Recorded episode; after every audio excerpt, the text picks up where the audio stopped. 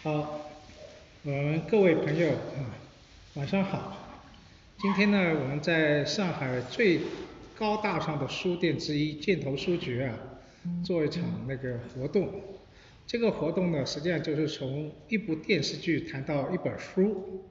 这本书就是此刻大家看到的啊，美国加州大学伯克利校区的叶文新教授写的《上海繁华》。那是，但这上海繁华呢，我们要从最近这个热火的烫手的那个电视剧《繁花》谈起，所以也就是叫做从繁花到上海繁华。那么谈的主题呢，就是谈我们现在所处的这个城市，上海的商业精神和经济伦理啊。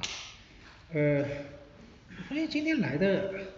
好年轻哦，好像除了个别亚瑟以外啊，好像基本上都是九零后为主是吧？如果我没猜错的话，年龄啊，这个都是新一代。今天听我们三个老老人家了，真的是老人家了啊，谈上海的过去的往事啊，这个外面刮风下雨的啊，大家这个过来这个很不容易。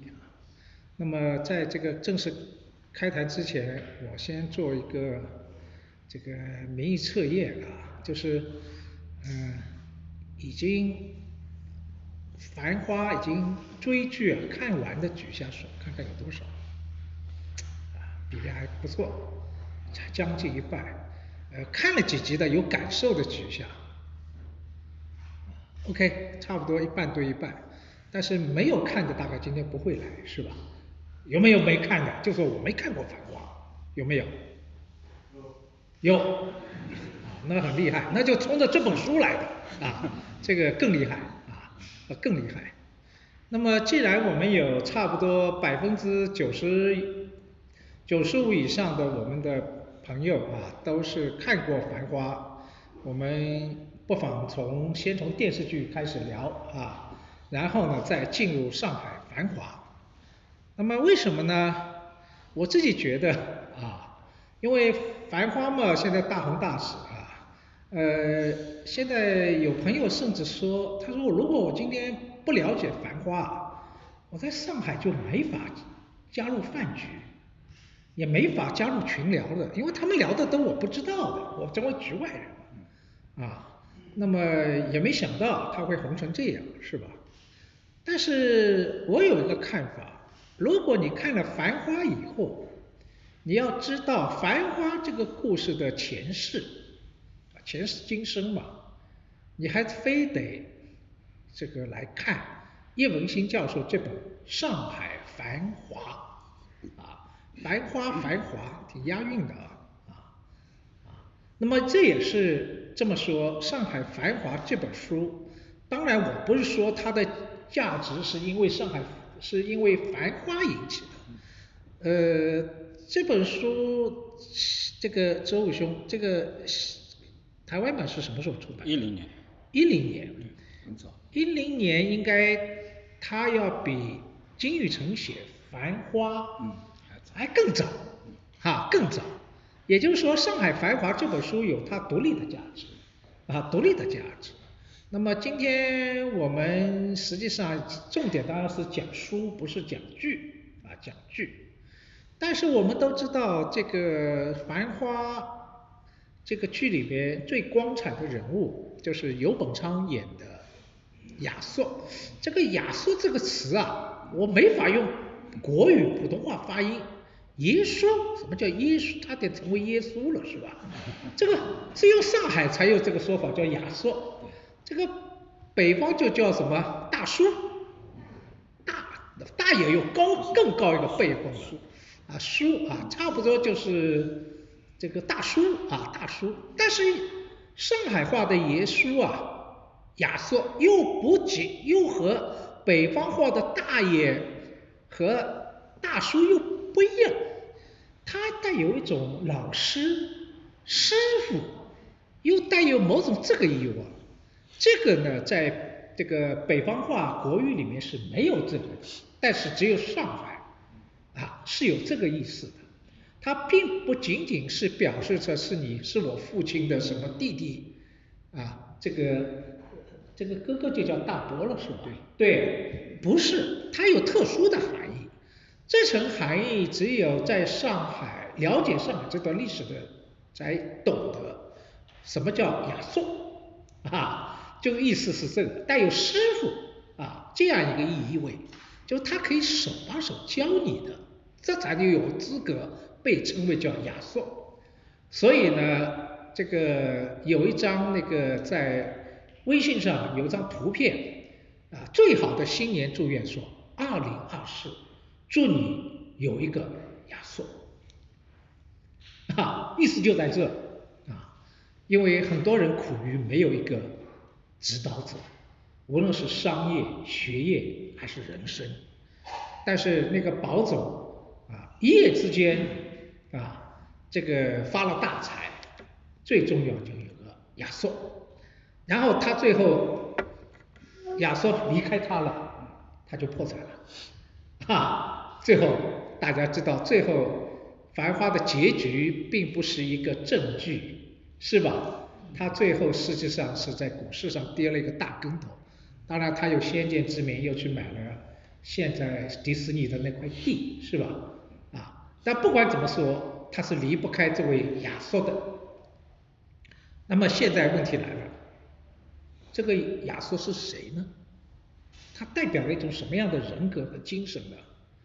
哎，我自己一个分析啊，我是说，它代表了上海的第一次开放啊，清末民国近代的上海，那个时候上海，我待会儿我们会重点讲，形成了远东第一大都市大商会，它形成了中国近代的商业精神。当然也形成了一套经济伦理。那么通过这样一个形象，把过去上海的第一次开埠以后的和九十年代以后第二次的在精神上、在历史脉络上连在一起了，啊，连在一起。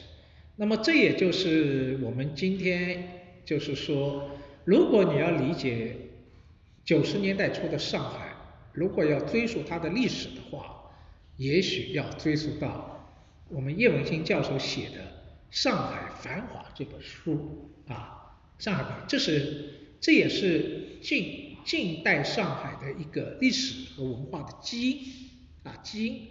呃，我们现在知道你要了解一个人，最好了解他的家族，是吧？了解了家族，你就知道他是一个什么样的人啊，这是他的一个源头啊，历史源头和。基因文化基因的源头啊，文化基因的源头。所以为什么说定位在从繁华到上海，从繁花到上海繁华啊，这个道理呢啊就在这里啊就在这里。那么今天出版社交给我的任务说，你除了自己作为嘉宾要谈谈自己看法以外，也让我同时啊客串啊。做主持人 是吧？这就穿针引线嘛，是吧？当然好在我呢也是喜欢做斜杠青年的事，就说，哈哈，呃，可以同时有两个频道啊，所以我先做这个开场白。我们先请我们苏老师和周老师先谈谈，这我相信他们这两天也看过一些《繁花》啊，先先请他们谈谈对《繁花》的看法。然后我们接下去再转入这本书《上海繁华》。来，苏老师先请。好，这个这位研究上海历史和文化的一个学人呢，对上海题材的这这个，也无论什么样的样式的作品都会留意啊。呃，所以《繁花》呢也是呃我比较关注的。呃，果然它变成一个现象级的一个。这个文化事件啊，这个也是二零二四，可以说是中国大地啊第一第一个第一个这样的这个轰动的作品。那么这个作品呢，呃，就像纪灵兄刚才所说的，它是以九十年代初啊，也就是邓小平南巡讲话再度兴起改革开放的这样一个背景，啊，讲的上海的一个奋斗，呃，特别是底层的人的奋斗。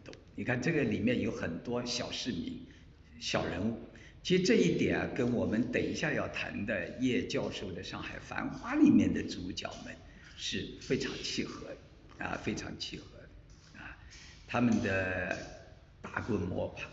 现在年轻人看了可能比较温馨，因为那个时候社会还没有像现在那么固沉，啊，只要你奋斗，啊，你就会争来你的未来，啊，所以所以这一点啊，也是我的学生们私下聊聊的时候，他们比较感动的一点，啊，那么刚才也说到了，其实九十年代的改革开放，啊，呃，第二波。包括到现在，其实追根溯源还可以往前的话呢，就是讲到上海，上海的近代化。正好去年啊，呃，我们主办了一个会议，啊，这个会议的名称呢叫《从开埠到开放：上海都市化一百八十年国际学术研讨会》。过去啊，上海有个传统，每逢十年都要开一次会。而且一百七十年的时候是在上海市政协开的，周武轩那一次参加了吧？没有我。那个会议是上海市政协，而且他打出来的标题就是“开埠一百七十年”。我我我去年。南京西路是吧？是啊。啊。所以我俱乐部。我去年还是呃保保险一点啊。啊。从开埠到开放，然后后面一个关键词就是都市化。其实上海的城市化很早就有了，但是我认为都市化的进程，一八四三年开始，所以到去年呢正好是一百八十年。怎么一个现代化呢？我们长话短说，就是与世界接轨。因为我们所处的一个江南，其实南宋以后啊，就是中国最改革开放的一块土地了，是吧？所以也非常的富庶。然后到了鸦片战争以后，机缘巧合，那么西方的文化也进来，那么这两种文化的碰撞，我们这个城市成成长起来，并且产生了后来我们一般叫做海派文化的这样一种文化形态啊文化形态。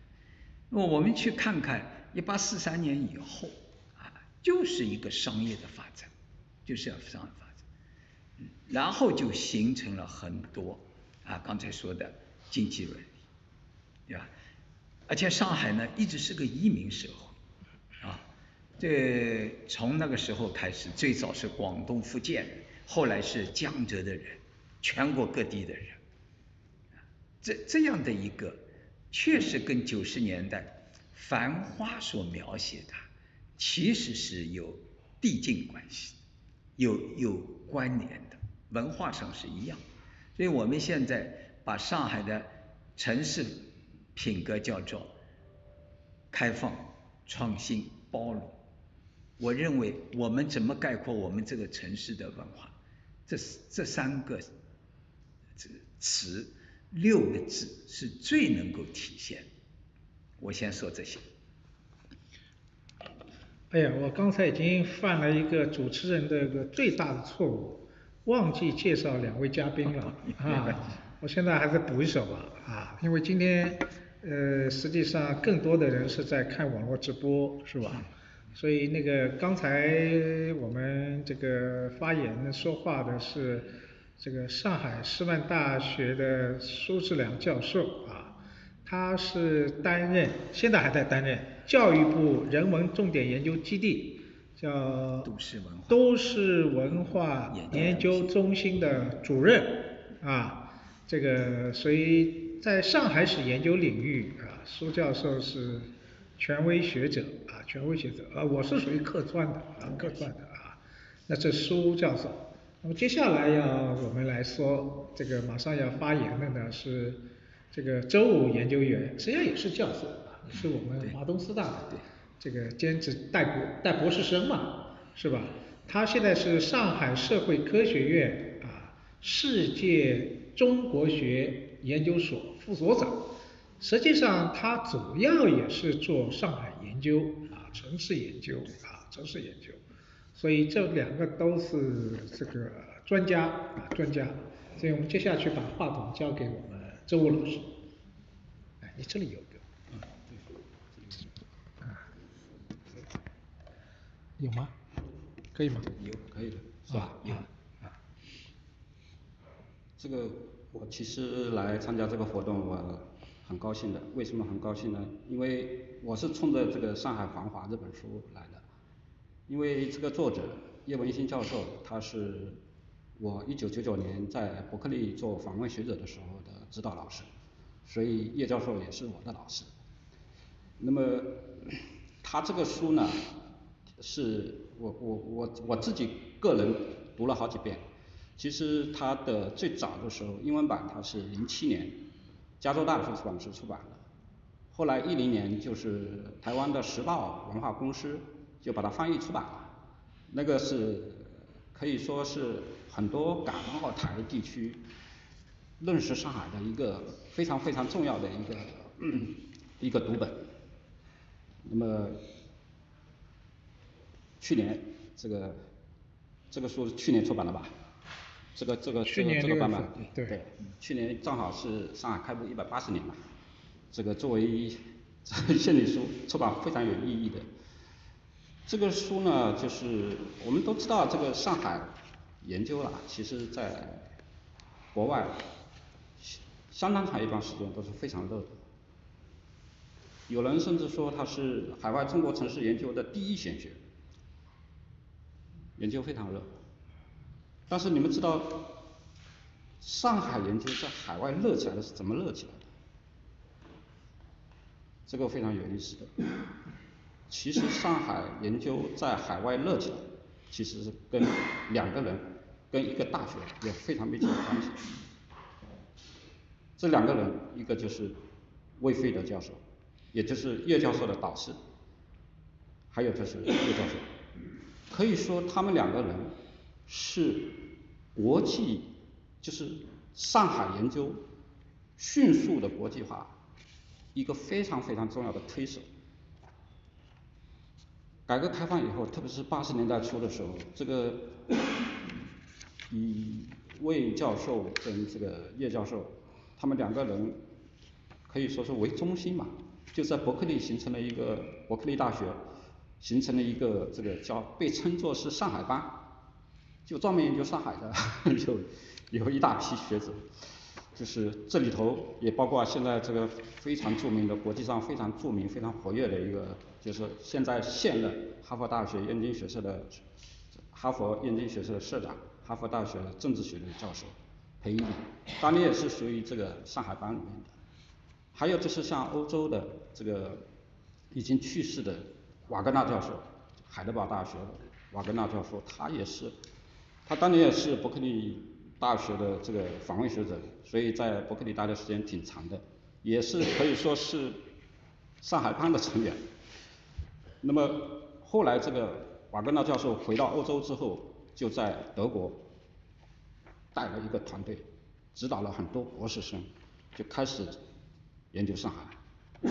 这个他们这个团队现在这个瓦格纳教授指导的这些学生。全部都是这个大学的教授，非常厉害的新锐的力量。这个团队就是等于是瓦格纳教授把这个上海研究的火种就拨到欧洲。当然了，就是说上海研究除了这个伯克利之外，还有另外一个，就是另外还有两个中心的，一个中心是法国，法国呢就是有一个非常著名的学者。也是我们世界中国学贡献奖的获得者白吉尔教授。白吉尔教授呢，他是大家都知道，凡是熟悉一 点这个中国近代史的人都知道，他写过很多名著。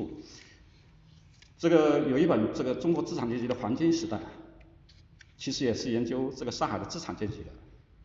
这个从某种意义上说，他也是啊上海研究在海外的一个非常重要的一个开拓者。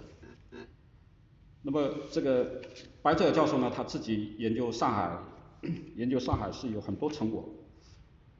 他这个晚年曾经写写了一本书非常有名，也翻译成中文了，叫《上海史：走向现代之路》。这本书翻译出版之后，可以说也是对我们了解这个上海这座城市的百年历沧桑啊，其实也是发挥了很大的作用。到现在为止，大家都认为这本书是非常有特色的研究。为什么非常有特色呢？因为它是，它等于是利用了法法国的档案，所以他在他是法国人，所以他对法租界的一种研究有非常突出的贡献。你们去看那个书，也是非常好看的一本书，跟叶教授这本书差不多，非常好看的一个书。那么白吉尔教授呢，他也有一个还有一个学生，现在也是国际上非常活跃的一个这个学者，上海史研究方面的权威，叫安克强。我为什么介绍安安克强呢？安克强实际上是跟叶教授有长期的合作的。那么他们这个。上海帮跟这个欧洲的这个白吉尔跟这个安克强这对师徒，就把包括这个瓦格纳教授，就把这个上海研究推向世界，影响非常大。那么他们之所以能够推向世界呢，其实是也是跟他跟上海的学者，他们我们说上海的研究，它是一个可以说是中国学领域里面最国际化的一个论域。为什么这么说呢？它其实是中外之间是互动非常频繁的。他们研究上海，海外的这这帮学者研究上海，离不开这个国内的学者。国内的学者在上海学上面有建树，也是充分借鉴海外的研究成果，所以它是相互这个借鉴，所以中外互鉴，所以是做的最好的。那么大家都知道这个。上海的研究的海外研究非常热，但是成果非常多，其中有几本书是非常突出的。叶教授的这本书《上海繁华》可以说是他上海研究。叶教授当然还有其他的很很多设计，有的是不是专题研究上海，但是呢，就是他也是有相当一部分内容是涉及到上海的，但是专门论述上海的著作是这一本。就是《上海繁华》这本书，而且他自己呢对这本书其实也是非常看非常看重的，等于是他理解上海这座城市，他的一个非常独特的一个视角，是很有很有意思的。我自己呢也是做上海研究，也是经常参要参考他这本书的，因为这本书里面就是等下这个许教授跟这个苏教授他们还会展开的来谈。我我介绍介绍的是一点点背景，就是说从这个上海学的这个国际化的过程当中，他推出这么一本书，其实是标志性的样本。那么可能在这之前，可能有很多人也对另外一本书也很熟悉，就是刘欧煌的《上海摩登》。他们因为讨论的问题呢有某种相相近，只不过是说它的一个重点的啊领域有所区别。一个是侧重于文学的，一个侧重于这个就是说小市民生活的。那么这两本书呢，可以说是上海史研究近代上海史的双璧。我认为就是海外研究近代上海史的一个最好的两本书。那么叶教授的这本书呢，他其实他这个这个翻译我不知道为什么，其实他的这个书呢副题并不是与上海。啊，并不是与近代城市，它是与近代中国。其实这一点我等下展开谈，我就先介绍这么一点。为什么它的副题是这个跟近代中国，而不是跟近代城市？呃，讲到这本书啊，周武老师已经和我们提到啊。实际上和九十年代到今天啊，有一个上海学的热是有关系的啊。那是即使在这个热里面，《上海繁华》这本书有它非常重要的、不可替代的这样一个位置。那么讲到叶文新老师，我就想起来，因为他以前经常来上海嘛。那个有一次吃饭的时候，他就讲，因为这个他的老师是威克曼。威克曼当时在他做博士论文的时候，要他研究什么？研究上海的强盗。然后叶文新就犯难了，他说我们家族啊，要么是学者，比如说他是严复的曾外孙女，要么是学者，要么是商人，我们家族没出过强盗，他没这个感受，没这个基因，没法研究，啊，后来他就做了，他博士论文是写中国大学，是吧？民国时期的大学啊，大学。啊，校园文化，哎，校园文化。那么这个，呃，他这段话是随便吃饭的时候聊的，这个我觉得很有道理，是吧？就是一个人能做什么，或者什么做的最好，一定是和他的自己的某种基因是相关的，不是做啥都行。当然也有这种学者，但是叶文新老师的确讲了，但是的确。这个他一个，你看他这本书的风格，前面先从晚清的像郑观音讲起啊，这是思想史的内容，是吧？这是他的这个我们说作为一个出这个我们说学者啊文人的一部分，后面就转到讲中国作为一个商业城市啊，围绕着商业这个要素来看啊。上海这座城市在商业这一面，这一面既有比较上层的银行、金融，啊，也有底层的小职员、小市民，啊，但是这都是他比较有兴趣、熟悉的那，那么这本书精彩就在这，但是我自己的理解就是说，你不要以为写上海，一定所有的书都是写得很好，我觉得写的最好。能够写上海的，就是他，他能写出上海这个都市性格，啊，你不要以为在上海就算都市人了，不一定，啊，很多人虽然是上海人，但他身上缺乏都市性，啊，缺乏都市性，啊，那么当然有时候也会被歧视，说侬还是个乡里，是吧？这当然是一个歧视，但是这个都市性要写出这个味儿。那是不容易的，啊，李欧凡上海摩登当然很具有都市性，呃，发扬了李欧凡的浪漫这一面，把上海这个浪漫的一面写了淋漓尽致。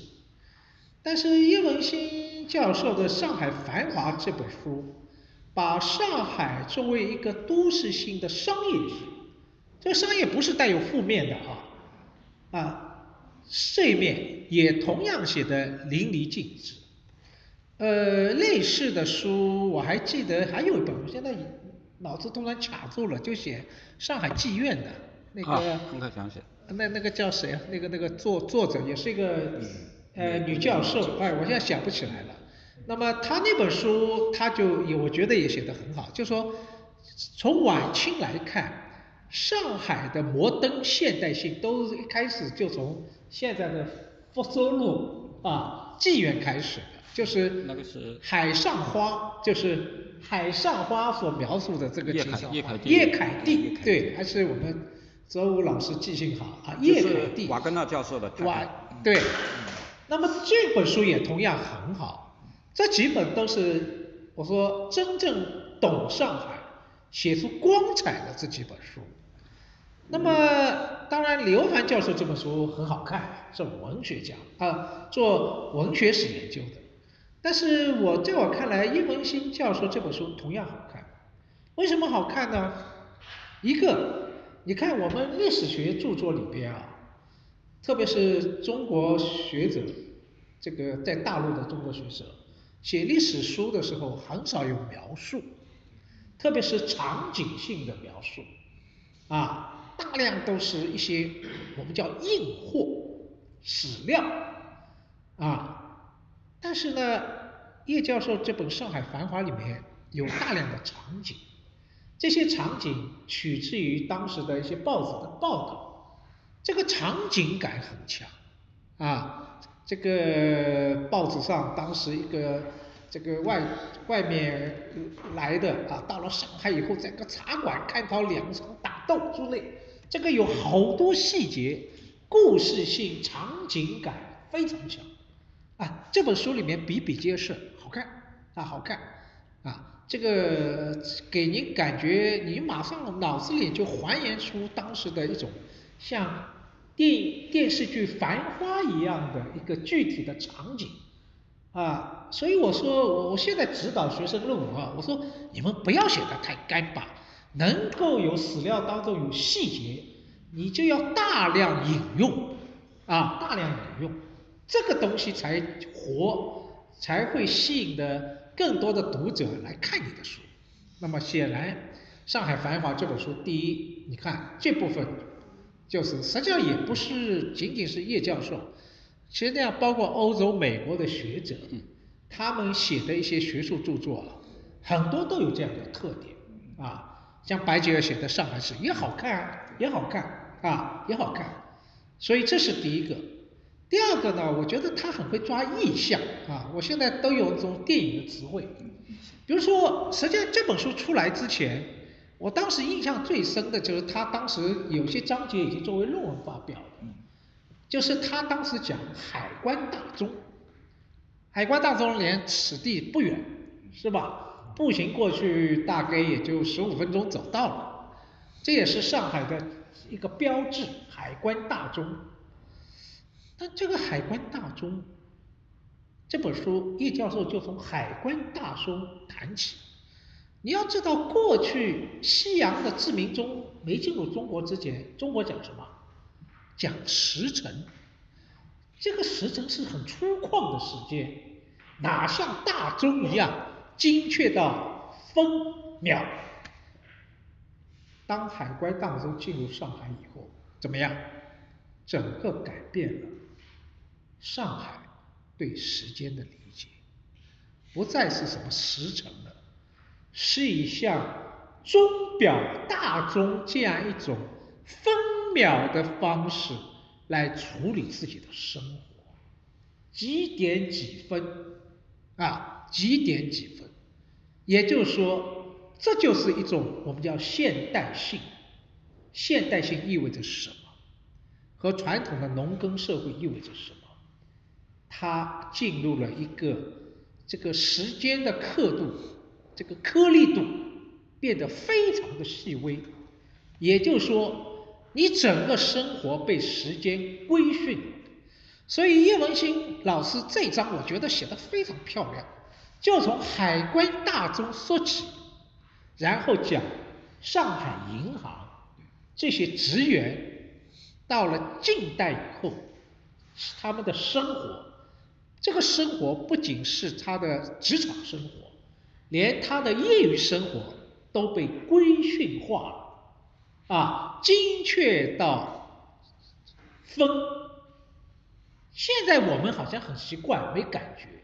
但是你去比较一下，在近代化以前，中国的农耕社会哪有这么精确的时间规训？今天我们已经早就习惯了，是吗？早就习惯了啊！特别是今天 KPI 考核以后，那就更那个了啊！所以就说这也是一种所谓现代性，就上海的现代性。这章我觉得处理的非常好，他讲银行。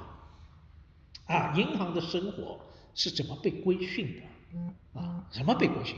就从这口海关大钟说起。所以你想想，我们多少次走过外滩，你只是觉得这个大钟是一个物理性的存在，或者是一个景观性的存在。但是作为一个一流的历史学家，从这艘海关大钟背后看到了什么？看到了历史，看到了现代性的诞生。看到了一个上海，上海是如何被这口海关大钟重新规训，从而改变了整个生活啊。那么类似的很多，我只是举一个例子。那个接下去我们两位再继续聊吧。哎，我看叶文新老师的这本书呢，也是比较早，因为我有一个学生啊，到台湾去留学。然后多买了一本书送给我这个老师，啊，所以我当时看了以后呢，也很有感慨。比如我们刚才说到了白姐教授的《上海史》，呃，可读性也很强，但是它基本上还是一般的历史叙述。那么叶教授的这本书呢，就打破了，打破了，它不是说时间概念上这样一个，它一共是七章，七个主题，主题下面它也生长得很远，也并不是说完全是围绕着，比如说呃许教授刚才说的时间，对吧？他不是说那一章完全都是讲时间，有时间引申到。市民生活，啊，呃，整个的城市，啊，所以所以啊，叶教授这本书，如果你按照一般的历史学的著作你读啊，你可能一下子啊，有点像看小说《繁花》那样，哎，感觉有点有点不一样，啊，甚至于有些可能还读不下去，实际上，这就是。叶教授自己的一个叙事逻辑，叙事逻辑，特别是呃，我感觉有一点跳跃啊，跳跃。所以你你你你跟着叶老师这个书啊，要去找一点其他的东西来啊，呃，看看那种大的时代背景，那那这样呢，你可能体会更深。那么另外一个特点呢，就是叙事性这本书。这本书就是在讲故事，它里面有很多故事是我们三个人大多熟悉的，哎，也居然有一些我们三个人可能都不知道的。这就是叶教授选取史料解读啊，有非常独特。比如说，它里面讲到了一个沈世杰，他的那一个关于上上海商业的一个指南。他通过这个上海商业指南，他来分析上海商业社会怎么成长，包括那些商人和商业工作者。坦率说，这本书我没读，因为上海史的史史料啊汗牛充栋啊，你不可能读那么多。哎，他就非常独特的啊去去解读。那么这里面呢，他也讲了好多。人物的故事，有名人，也有一些不太有名的，甚至于是默默无闻的市民，他去发掘他的故事，通过讲他的故事来看上海的成长。啊，我记得他用了很大的篇幅写一位叫顾准，我们在座的朋友知道他吗？好像。一 这个九零后啊不太知道啊，顾准呢，他是早年到上海来打拼的一个小职员，他原来啊还没有力量住在租界，住在现在这个南市啊那个黄浦区的一部分，然后呢，他当时啊对那个会计学很有兴趣，所以呢给。我们国家的会计学的一个奠基人潘旭仁先生看中了，而且这位潘潘教授啊，好厉害！其实顾准是没有读过大学的，他感觉这方面他是天才，所以说我跟你共同编写中国第一部会计学。所以顾准在二十出头就到上海。商科大学，你可以看到他很多的身影。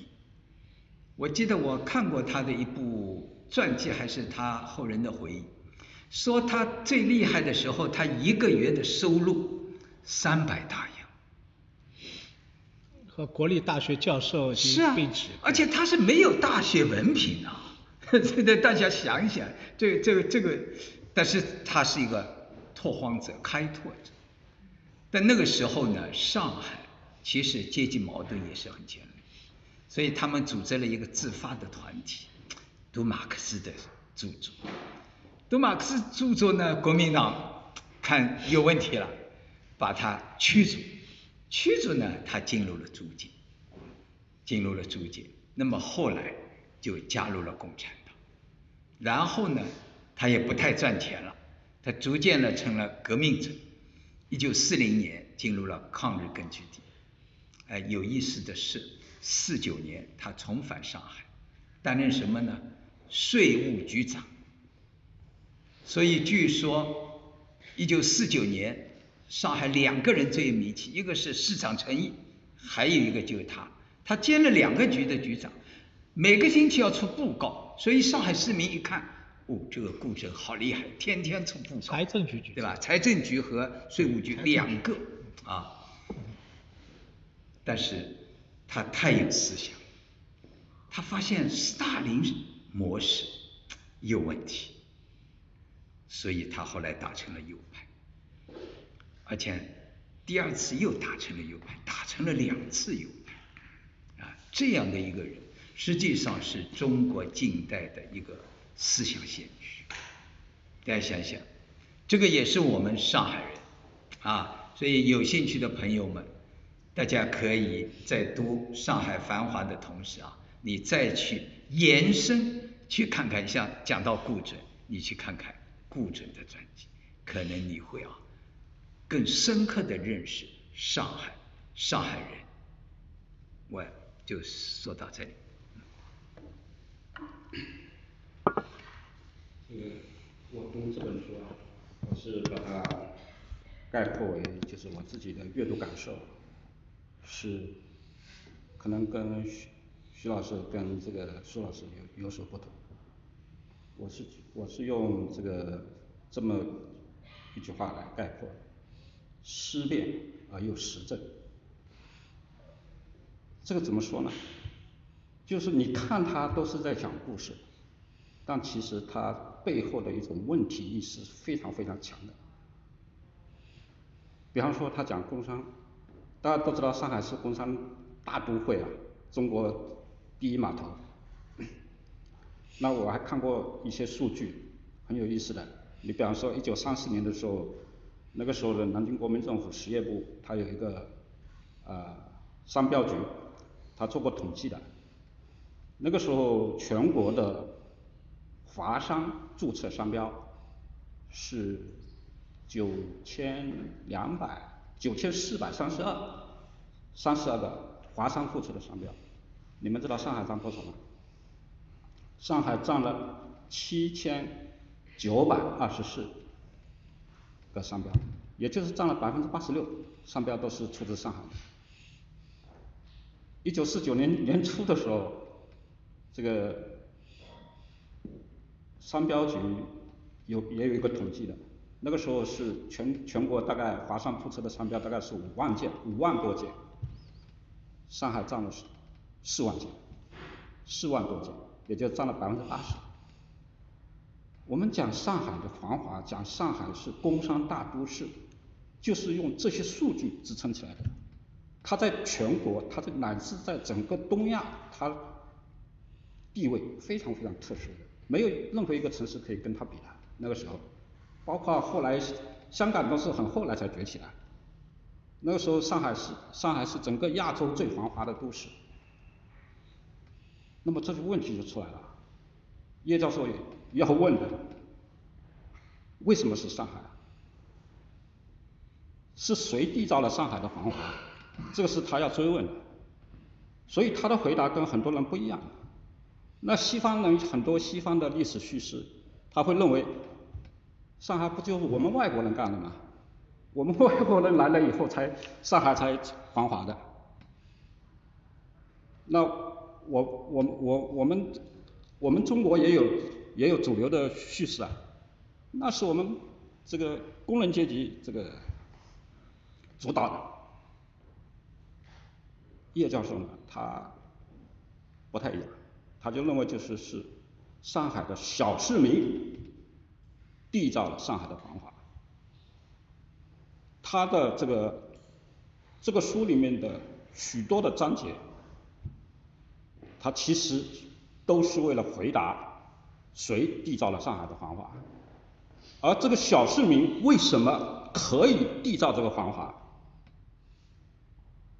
这就是刚才徐老师讲的，是经过一整套的当时最现代的、最专业的这种商学的商规训。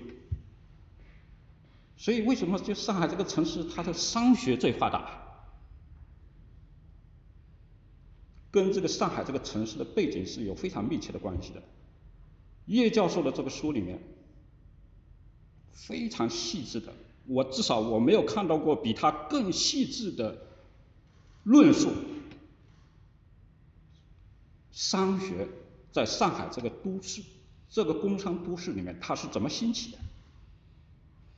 非常非常的细致，叶教授是有一个有一个外号的，叫学学术外号，不是这个叫手术刀，他就是通过这非常非常繁杂的、非常琐碎的这些资料，他像解剖一样的直抵问题的核心。我认为这个是我非常非常佩服的，这个他这种。这是靠什么？这不是说是靠纯粹是靠叙事能达到。它的叙事是跟背后它是思辨的，它是我我也我我我也很难形容，就是说它事实上是把叙事跟这个思辨这么好的融合融汇在一起，这是这本书的一个非常重要的价值。那么为什么它又是实证的呢？就是因为。你们去看那个，呃，这个刘航的《上海的上海摩登》这本书，《上海摩登》这本书呢，就是被批评的比较多的，就是它文，因为它很多材料都是文学，所以呢，它的这个书呢是不实证的。当然，每本书它有自己的特色，但是叶文新教授他是历史学家，他的每一句话。他都是有充分的材料来论证，而且再加上他那个手手术刀这样的一个分析能力，就把这些材料剪裁的编制的天衣无缝，这个是我觉得非常非常厉害的，也是我非常佩服他的一点。而且他之所以能够在这个领域里面，因为一个华裔的历史学家在美国，他要享有这么高的声誉。他长期担任过这个伯克利加州大学的这个中国研究中心的主任，后来又担任了这个伯克利加州大学的东亚研究所的所长，这个地位都是很尊崇的，而且现在是这个伯克利加州大学历史系的讲座教授。为什么可以做到？就是他这个既思辨又实证的这样的一种。史学风格导致的，就是 把把他送到这个位置上。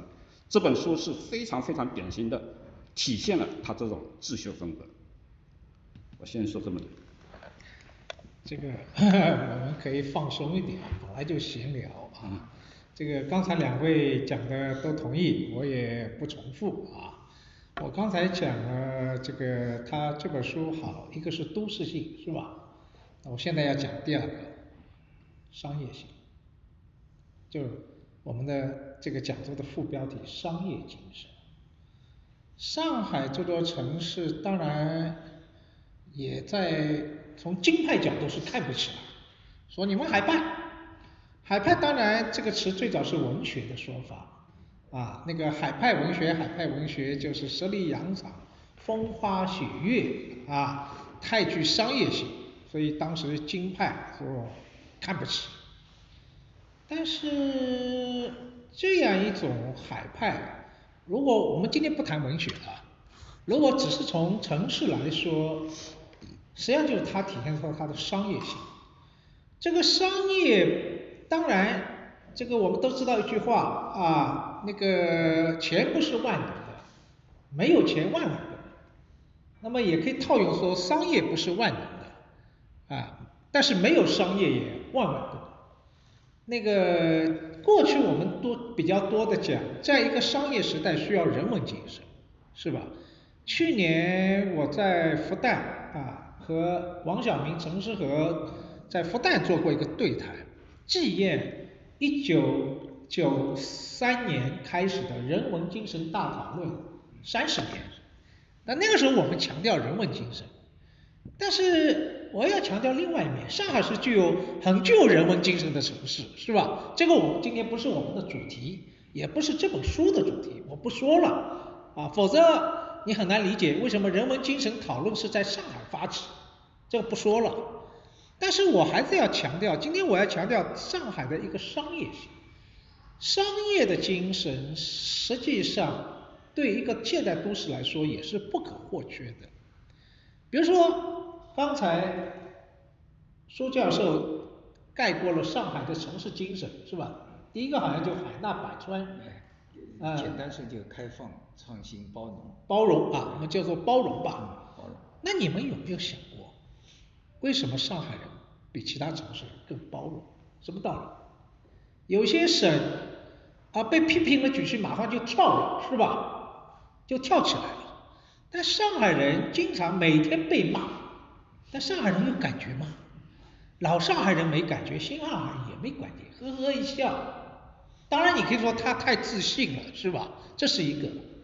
但是实际上你想一想，这个就和。《上海繁华》这本书里面写的这样一种商业精神是有关系的。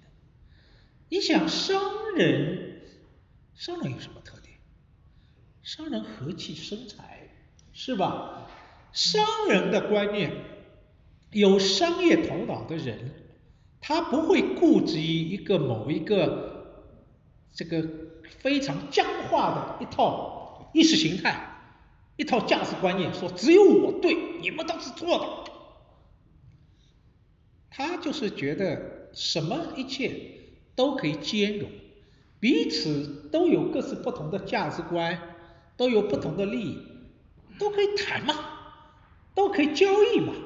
就是之所以商业交易能够发生，是承认既承认自己的权利，也承认对方的权利。甚至还是平等的权利，那么大家来交易，这个签订契约，所以现代的商业精神实际上是内含着这样一种，所以它更具有一种包容性。那么我这个刚刚上周啊，我是这个作为一个企业家游学团的这个随团导师，去了一次泉州，当然泉州我去了多次。但是这次去呢，深入考察了泉州。泉州大家都是熟悉，现在已经成为一个新的网红打卡点了啊。这个之所以这个是因为现在属于世界这个文化遗产。但是泉州，我为什么讲上海要讲到泉州呢？这个从南宋到元朝，特别是元朝，泉州是什么？泉州就是上海啊。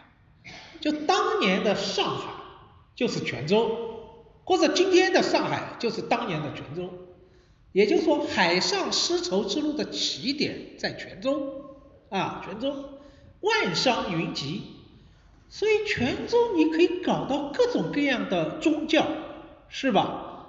简直是一个奇观，方圆十几平方公里的一个古城啊，佛教、道教啊，妈祖。关公，还有外来的天主教、基督教、清那个那个伊斯兰教，这个连拜火教啊、仙教、摩尼教，还有印度教。现在当时，你看今天巴以冲突，一部分原因是什么道理啊？宗教战争呗，是吧？宗教不一样啊，这个。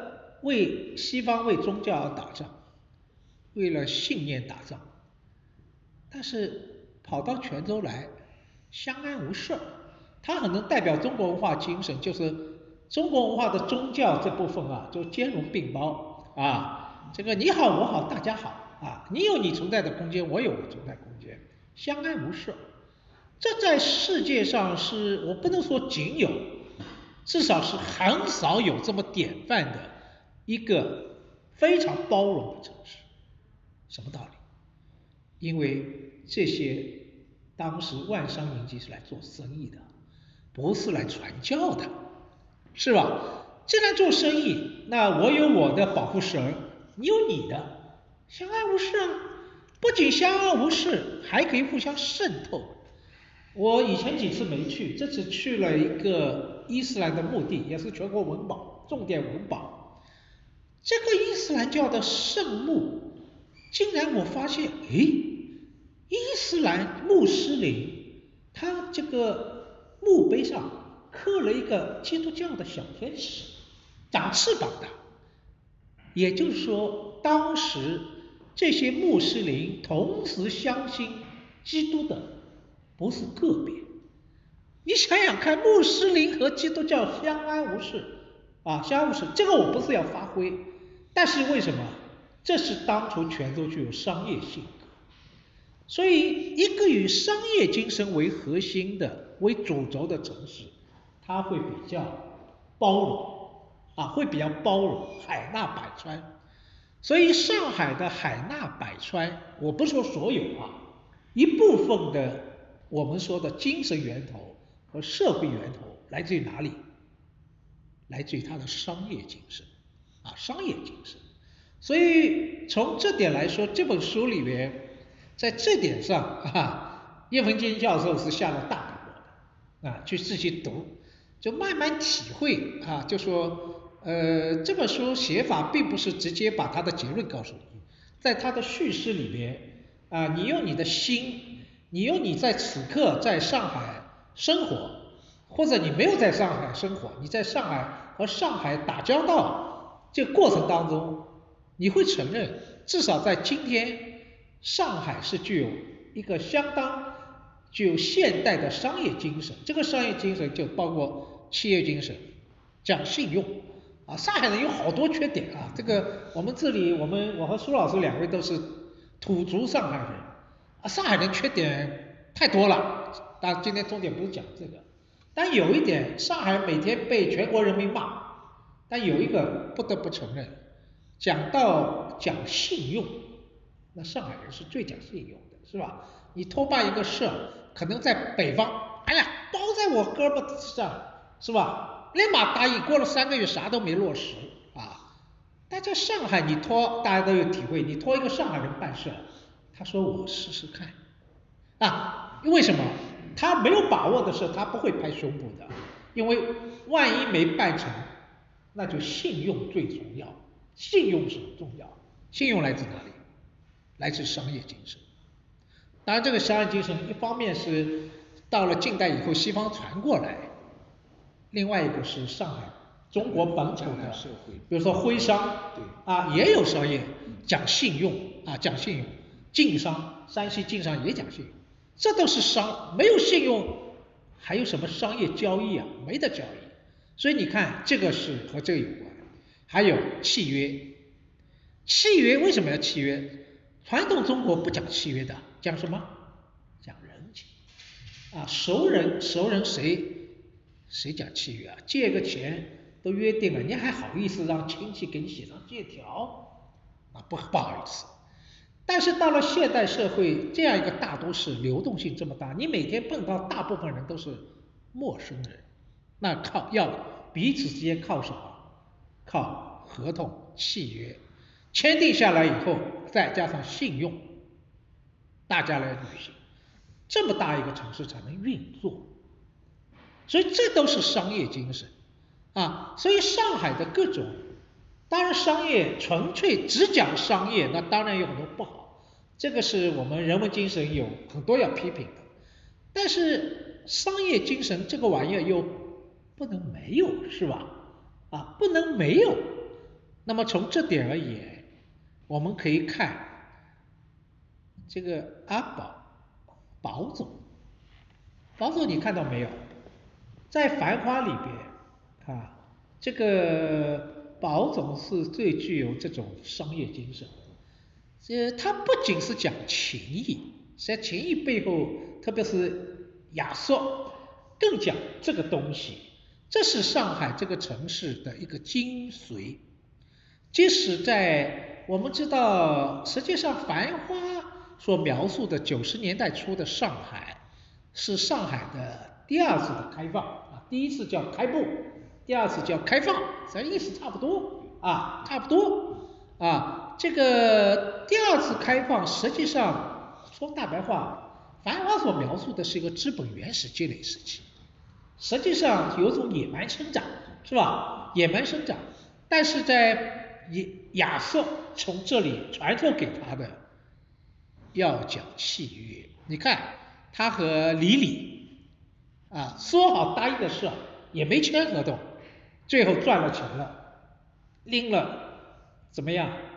一一后备箱都是两箱子钱，救了李李啊！这些也是一种说好的信用契约，这个这都是上海精神的体现。那么回过头来讲这本书，这个《繁华》里边，在这个商业性上，他做出了文章。所以你怎么来体会上海？今天我不妨我再调查一下，今天我相信大概很多都是新上海人。是吧？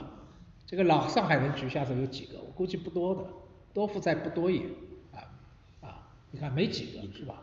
三个三个啊三个，大部分都是新上海人。但是不管老上海人还是新上海人，我们每天在了解这座城市，我们每天在你要了解这座城这城市，就要了解这个城市的基因，它的前世啊前世。所以我想，《上海繁华》刚好提供了一个前世的版本。所以我为什么说，你看了《繁华》以后，如果你喜欢的话，OK，那你再进补一下，那再读这本书，啊，这两个东西你会发现有什么？有一种精神上的联系。这就是商业。我要说的，除了都市性以外，它的商业性。那商业性这面恰恰是刘凡的那个。上海那个摩登是没有涉及到的，而这个恰恰又是上海性格的最核心的之一啊之一。这里面有些细节我看了也觉得很意很有意思，可以和王安忆写的《长恨歌》可以对应。王安忆《长恨歌》里面的女主角当初是上海小姐是吧？这个我们知道那个著名的这个我们说那个张含之是吧？张台之他的亲生的母亲，实际上就是上海永安公司，这个也是一个就是卖，就是也是那个康克林小姐，康克林小姐是吧？这里面有提到，就说他就描述说，当时是个永安公司啊，西斯公司啊，你这么请问现在知道，但这两年还不行了，前两年啥都有模是吧？呃，车展有车模啊。书展没有书模啊，但是什么都有模特在他们那站台，他在上海又不稀奇了。那个时候西施公司、永安公司，当然他不是模，他叫销售小姐，卖自来水笔的，卖毛衣的，大家抢着去卖，不是说像《繁花》里面说，哎呀，这个山羊牌羊毛衫好像什么这个这个这个谁啊，来来点了一把火是吧？啊，不是，冬天里把火不是啊，费翔，费翔。来点了一把火，不是，当时是冲着这个柜台小姐漂亮、美貌，哎，大家去的，所以你看那个时候已经有像今天类似的车模了，那么这也是一种商业精神啊，商业精神，当然我们不做评价好还是不好，但是你要找这个源头。哎，都可以在上海繁华这本书的描述的场景里面可以找到啊，可以找到。所以从这点来说呢，上海这个历史又不是隔断的，它又是连续的，它又是连续的啊，所以这是很精彩的一个地方啊，很精彩的一个地方。那么从这点而言，刚才周武老师讲的特别好。这本书要回答的就是上海何以繁荣，但是他没有把这个答案放在前台，他只是描述了这个上海繁华的这个场景。这个场景呢，你看上去是一个扁平化的描述，这么展开，不是什么层层深入分析。但是恰恰因为它是一个扁平化的，它有个好，它并没有归结到一点，说概而言之告诉你上海繁华。是谁造成的？是靠哪个阶级、哪个阶层贡献？不是，因为它是一个合力的结果，就是各个不同的阶层，他们共同创造了繁荣，啊，共同创造了繁荣，啊，这就像今天我们说谁创造了价值，那么不仅有劳动创造了价值，资本也在创造价值，土地也在创造价值，是吧？那么它恰恰描述了这样一个共同创造的一部繁华的历史，所以你看它的结构，前半部分比较多的是涉及到我们说上层啊，说是社会的中层啊，有金融业啊，那个时候金融业是一个叫什么金饭碗啊，你在银行工作啊，那就是一个金饭碗。它这部分浓墨那个来描述，通过海关大钟来描述，里面写了很多张家傲，中国银行行长，一个土生土长的这个嘉定人，哈哈，张家傲讲得很细致啊。另外一个写的一个人物，就是刚才苏老师有提到顾总的老师，就他的亚索潘旭伦。这个潘旭伦啊，这个人物很有意思。他讲的是，只有在上海出现了这些叫专业人士，专业人士意味着什么？靠本领吃饭，靠专业吃饭。今天上海这个城市啊，有为什么大家要来？上海房价贵到这样，为什么大家还要来？很多人说太贵了，房价太贵了，生活太贵了，我还是离到自己的。这个老家去工作，就去了没几年又回来了，什么道理？因为发现内地好多城市还要讲关系，在上海英雄不问出身，只要你有本领，东方不亮西方亮，总是找得到一口饭的，或者说一个公司的。那么就上海非常崇尚什么？专业精神，你不要跟我吹，是吧？拿真本领出来，啊，拿真本领出来，所以上海又是一所非常从事专业性的一个城市。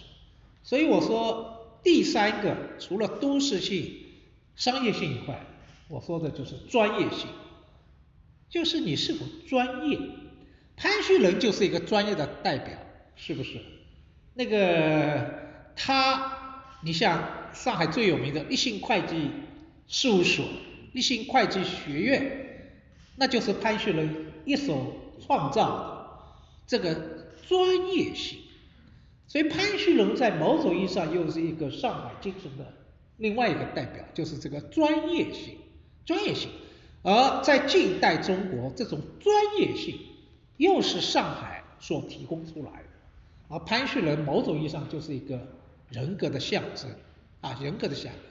今天中午我还是在和上海的一家那个做咨询广告的一家很有名的公司呢，那个老总，这个吃饭一起交流啊，然后这家公司也很牛啊，这个这里我们九零后比较多，大家对 B 站啊也比较熟悉，B 站那个最火爆的一个短片就是在呃二零二一年推出的个后浪，大家一定记得是吧？那个。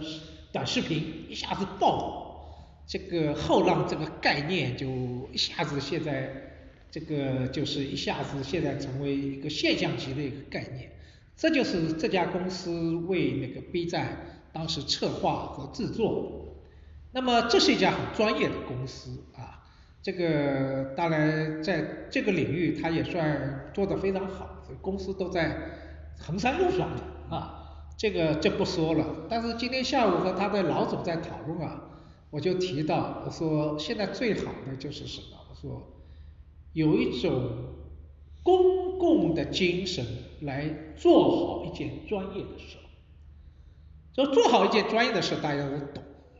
但在上海，你要做好一件专业的事啊，你不能只有一点专业知识，那不行的，你还要有一点世界的眼光，还要有一点跨界的眼光。就是上海这个城市，上海人出来啊，上海人有一个格局比较大，是吧？就是他见多识广，啊，这个眼光不是只看中国，他还看世界，在世界在全球来定位上海这个城市，定位自己啊，这就是一个有一种很博大的一个眼光，但是呢又不会夸夸其谈，我无所不知无所不能啊，这不是上海人啊，这不是上海人，上海人即使他事业很大啊，公共精神也很强，但是专心做好一件事。当然了，上海斜杠青年也很多，是吧？除了自己专业做好以外，他还有个业余爱好，甚至不止一个，也能做得像像样样，也具有达到某种专业水准。你看，这都是上海的性格，上海的性格。所以我想说，这些我们都从这本书里面啊，可以找到远的不说啊，可以找到近代上海这些基因。实际上，你才能真正了解。我们所生活的这座城市，呃，实际上像我个人作为一个出生长大在上海这座城市，实际上是每天在学习了解这座城市，都有新的发现啊，包括看《繁花》，包括读《上海繁华》，啊，只要你有一种那种我们说一种问题，一种心情投入，啊，常读常新。道理就在这，啊，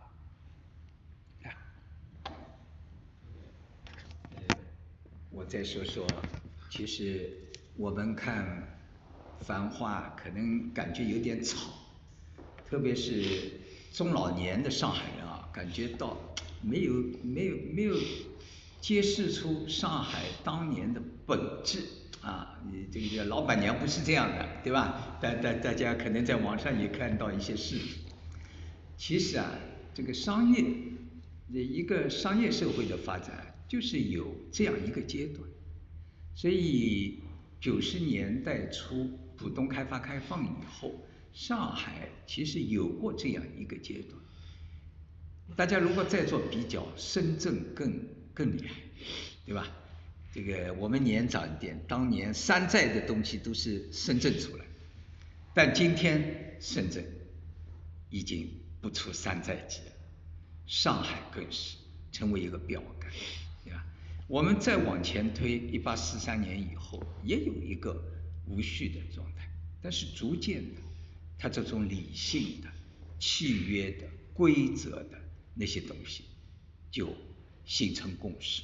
因为你一个社会、一个城市、一个国家要发展，你必须要有这些最基本的一些一些机制。一些一些东西，所以刚才徐教授说的，上海人不要讲规则，对吧？不讲人头，啊，我我们也有一些留在上海的博士，啊，他会去想，啊，我这个上海户口怎么去找人啊？送什么礼？我说你尽管放心，我我带了一百多个博硕士，没有一个靠送礼拿到上海户口的。你的分数到了没问题，你的分数不到，你天天送礼也没用，你也没有，对吧？这这这样一种精神，其实从从近代甚至于再往前，江南社会也有一些，只不过是后来更更加明显，因为这个都市化的一个社会更更要讲规则，啊，这这个我想今天的上海也是这样，啊，也是这样，所以今天。上海的两千四百多万人，其实本土成长的已经占少数了，对吧？现在上海外来移民当中，安徽人第一，这是第一次，安徽人第一啊，呃，然后江浙还有是各地，甚至于世界各地，对吧？在上海，尽管我们过去用冒险家的乐园，其实这个上海繁花。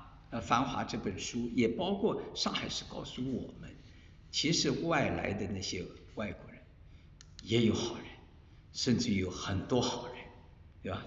比如说，呃，叶教授介绍到一个法国人劳家驹，一九三七年日八一三日军要占领上海的时候，那真是数以百万的上海难民怎么办？他挺身而出。在城隍庙周围建了一个难民安全区，他去找松井石根，让他承诺日军不能进去，当然我们中国军队也不进去。这一个安全区从一九三七年十月一直延展到四零年六月，因为老家驹回国去救助法国难民取消了，所以后来国际红十字会认为这是世界上最好的一个难民安全区，把这个理念升格为日内瓦第四公约，就是战争状态下保护平民之国际公约。这一个。理念就从上海出来的，就从上海出来。还有离我们这不远有一个雷士德工学院，对吧？雷士德一个英国人，他家里的一个传说呢，说男孩到十七八岁，如果你在家乡生活，送生一种怪病要死的。他看看我差不多到这个时间了，我得走，他就跑到了上海。一辈子在上海打拼，最后建立一个雷士德基金会，这是巨富啊！把他所有的资产全部贡献给上海。有仁济医院，曾经一度叫雷士德医院，有南京西路、北京路那里的什么这个细菌巴斯德研究所啊等等。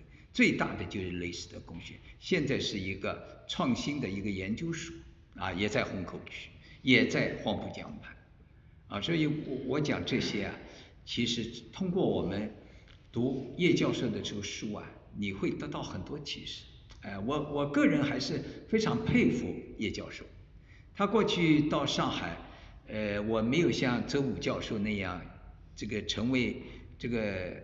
弟子是吧？我我们接触比较短，但是他有些文章，后来我一看《上海繁华》里面就是他的一个章节啊，呃，而且后来收集的资料更加丰富，他的这种叙事风格值得啊我们去仿效，尤其是年轻人，对，尤其是学历史的年轻人啊，呃，他最后有一张是。对上海的展望，就是今天的上海怎么走？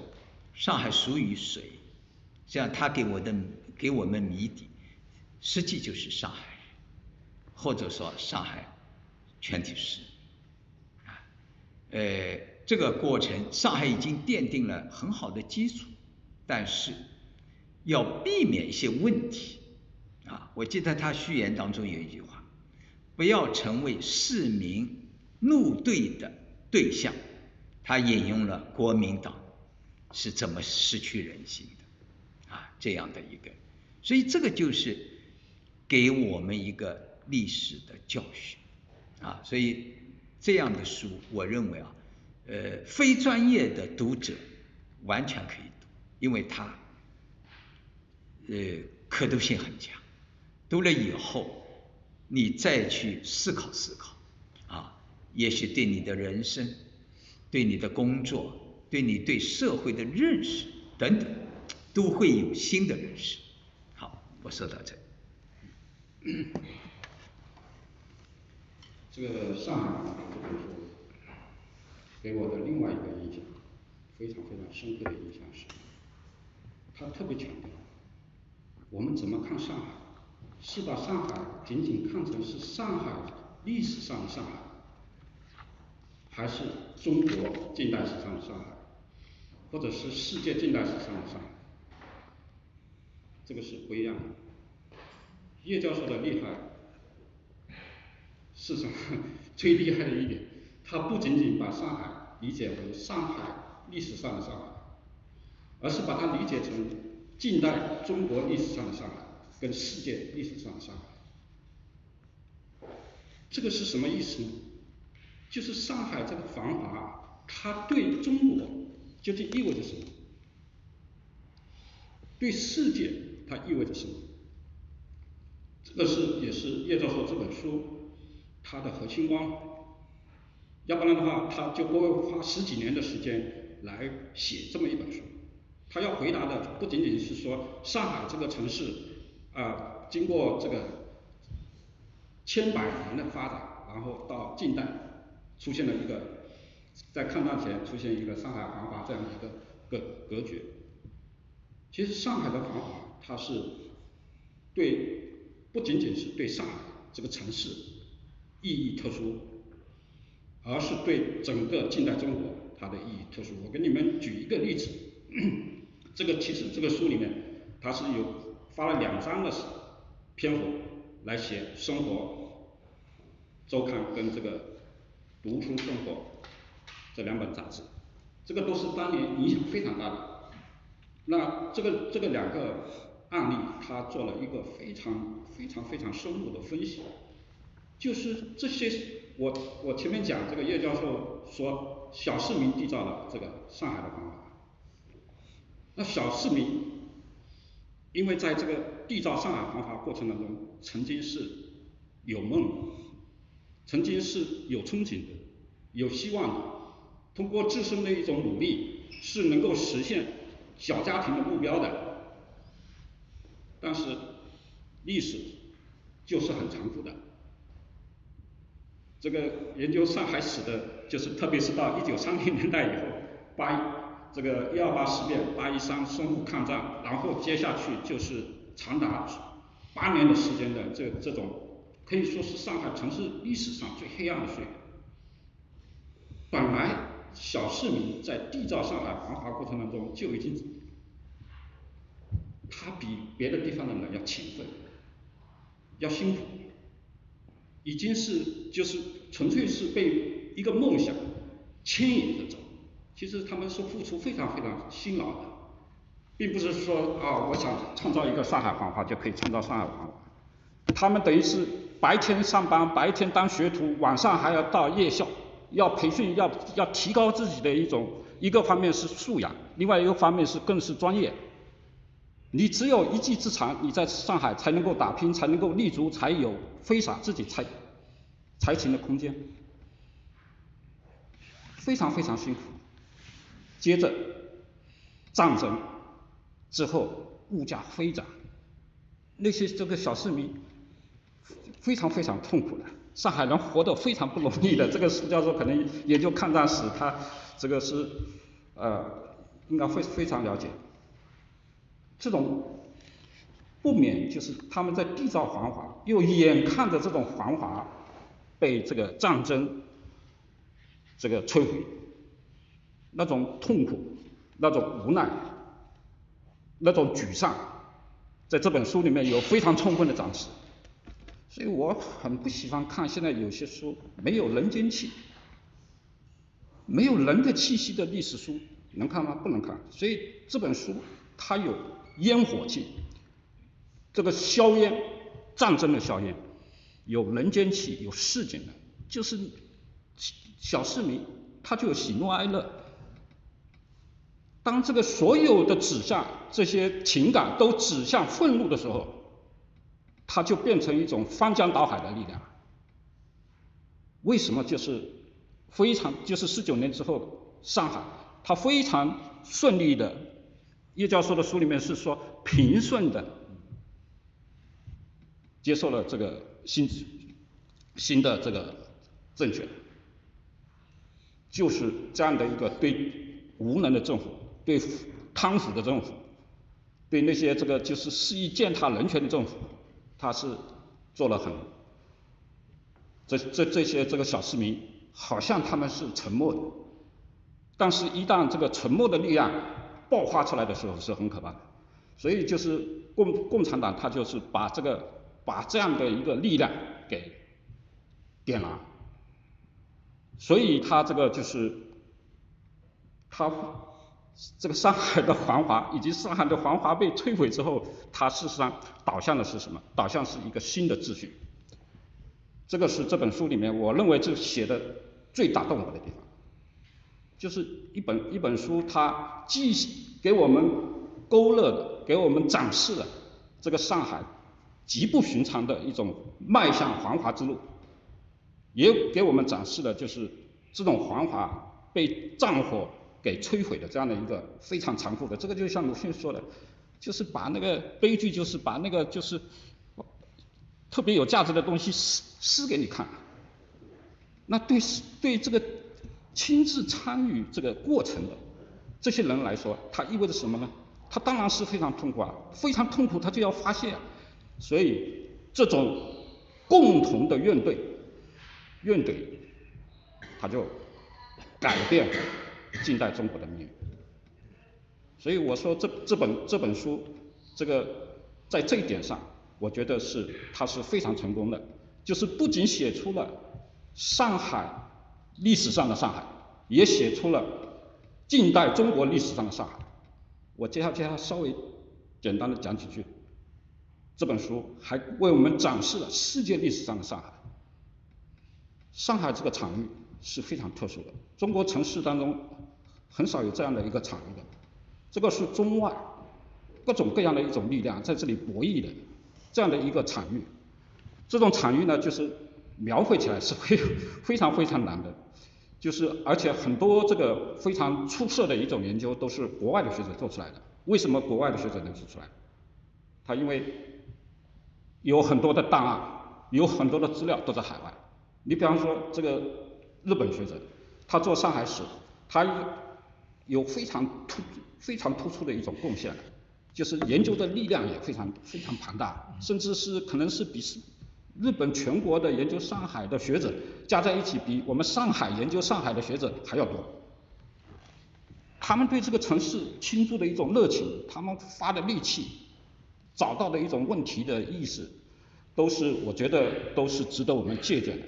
上海是刚才苏老师讲开放包容，学术上也要开放包容，我们就是要要要要跟这些国外的那些优秀的这些这个。中国学家、上海上海史学者进行一种非常深入的，我个人就是在这个过程当中的受益者。其实我们跟这个海外的这个上海史的学者，可以说全球范围内几乎都熟悉的，没有没有不熟悉的，基本上都是我们知道他们在干什么，他们也知道我们在干什么。其实是国国内的这个啊，在世界中国学研究领域里头，上海城市的研究。可以说在这方面它是一个典范，就是在中外附件这个方面，它是可以可以说是我可以不夸张的说它是一个典范。这个所以我是特别的 这个要感谢这个叶文新教授，这个世界为我们展示的世界历史上的上海。你比方说他在里面讲永安公司，永安公司为什么就是说能够在重商如林的这个南京路上崛起，原因是原因是什么？靠什么？靠的是两个字：环球。它是这个建立了这个全球的商品的采购供应采采购的这个网络，也就是说，世界各地的一种，特别是欧美的这些东亚的这些商品。它几乎是跟这些国家是同步的，这个百货，所以它是不是一般的百货？它是环球百货。上海这个城市，你说最牛逼的是什么？最牛逼的就是国际化，其他城市没法跟它比的，就是就是这一点。不仅仅是这个永安公司是这样，任何一家大的公司，任何一个行业。它的发展都是建立在国际化的基础之上，都是建立在它的一种全球的商商贸网络、全球的信息网络、全球的知识传播网络的基础之上的。叶教授这本书，他通过一些这个案例，主要是金融、出版跟这个百货，这个这个行三个行业。其实上海这个城市，就像叶教授说的。行业很多啊，还可以从不同的角度去深挖深耕。叶教授是完成了三个领域的一个研究，那么还有其他众多的领域，还是值得沿着这样的一个思路去思考、去推进。那么上海的研究，它的这个格局就会变得比较大，就是真正可以构成跟国际那些优秀的学者进行对话。所以我们是对作为这种全球对话的一个参与者，其实是很荣幸的。这个上海研究领域现在是这个能够成为显学，其实我们也是感到与有荣焉。那我就简单补充这么一点。呃，我完全我接着周老师的话说啊，呃，这本书实际上一半前面讲百货金融是吧？然后后半部分比较多的篇幅是以周涛为中心，讲上海的中下层，就是中下层职场这些年轻人啊，职场人士他们的内心的苦闷，生活的不易。这就像今天上海的年轻人普遍的在困在系统当中被卷啊被卷，然后内心充满了这种焦虑感。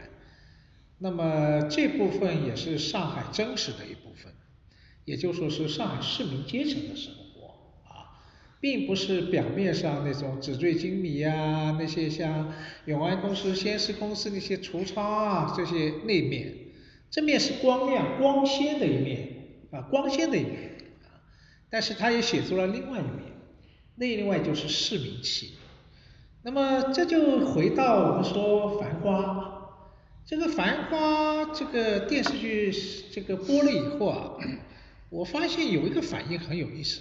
一开始啊，很多新上海人和这个外地朋友就不喜欢，说这哪里是上海？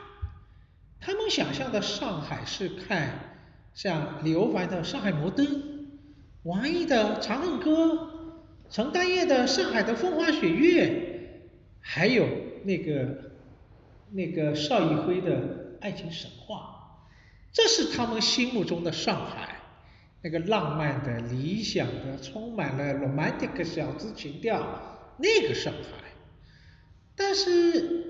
王家卫展示的那个繁花是另外一个上海，这个我们先不说黄河路了，进贤路上这帮这帮女生啊，女人啊，那个特别是我现在记得是哪一集啊？第十三集，是吧？后来打起来了，互相撕逼，这是充满了一种上海的市民气，他们这部分就比较陌生。实际上，今天在座大部分是新上海人，我相信都没有接触过过去真正的上海的弄堂生活和市井生活。现在都就就在这个社区里边啊，这个新式社区，邻居与邻居之间的距离是非常遥远的。你看那个《繁花》里面写的那个进贤路啊，这个是是陆老师是吧？下面几个房客，那么这个老鼠窜出来是谁家的都知道，但相互之间。又是勾心斗角，充满矛盾，又是互相，就是有有一种互相的帮助，这两面都有。这就是呃，这个我们可以看到，王家卫还真是了解上海。当然，这个剧更了解的是金宇澄一个本子好，还有一般人都没注意，他的编剧叫秦雯，啊，这是一个上海的女生，上上戏西文系毕业的，她更了解上海。他他很多细节都是他写的啊，所以他写出了上海的另外一面，就市民气这一面。你现在说说看，我们这么多的新上海人，你在你有多大的机会，那个讲了一口上海话，充满了这种小市民啊，这个既附庸风雅又非常庸俗的这些，你说你周边有几个朋友？也许你很看不惯，但是这又是真实的上海。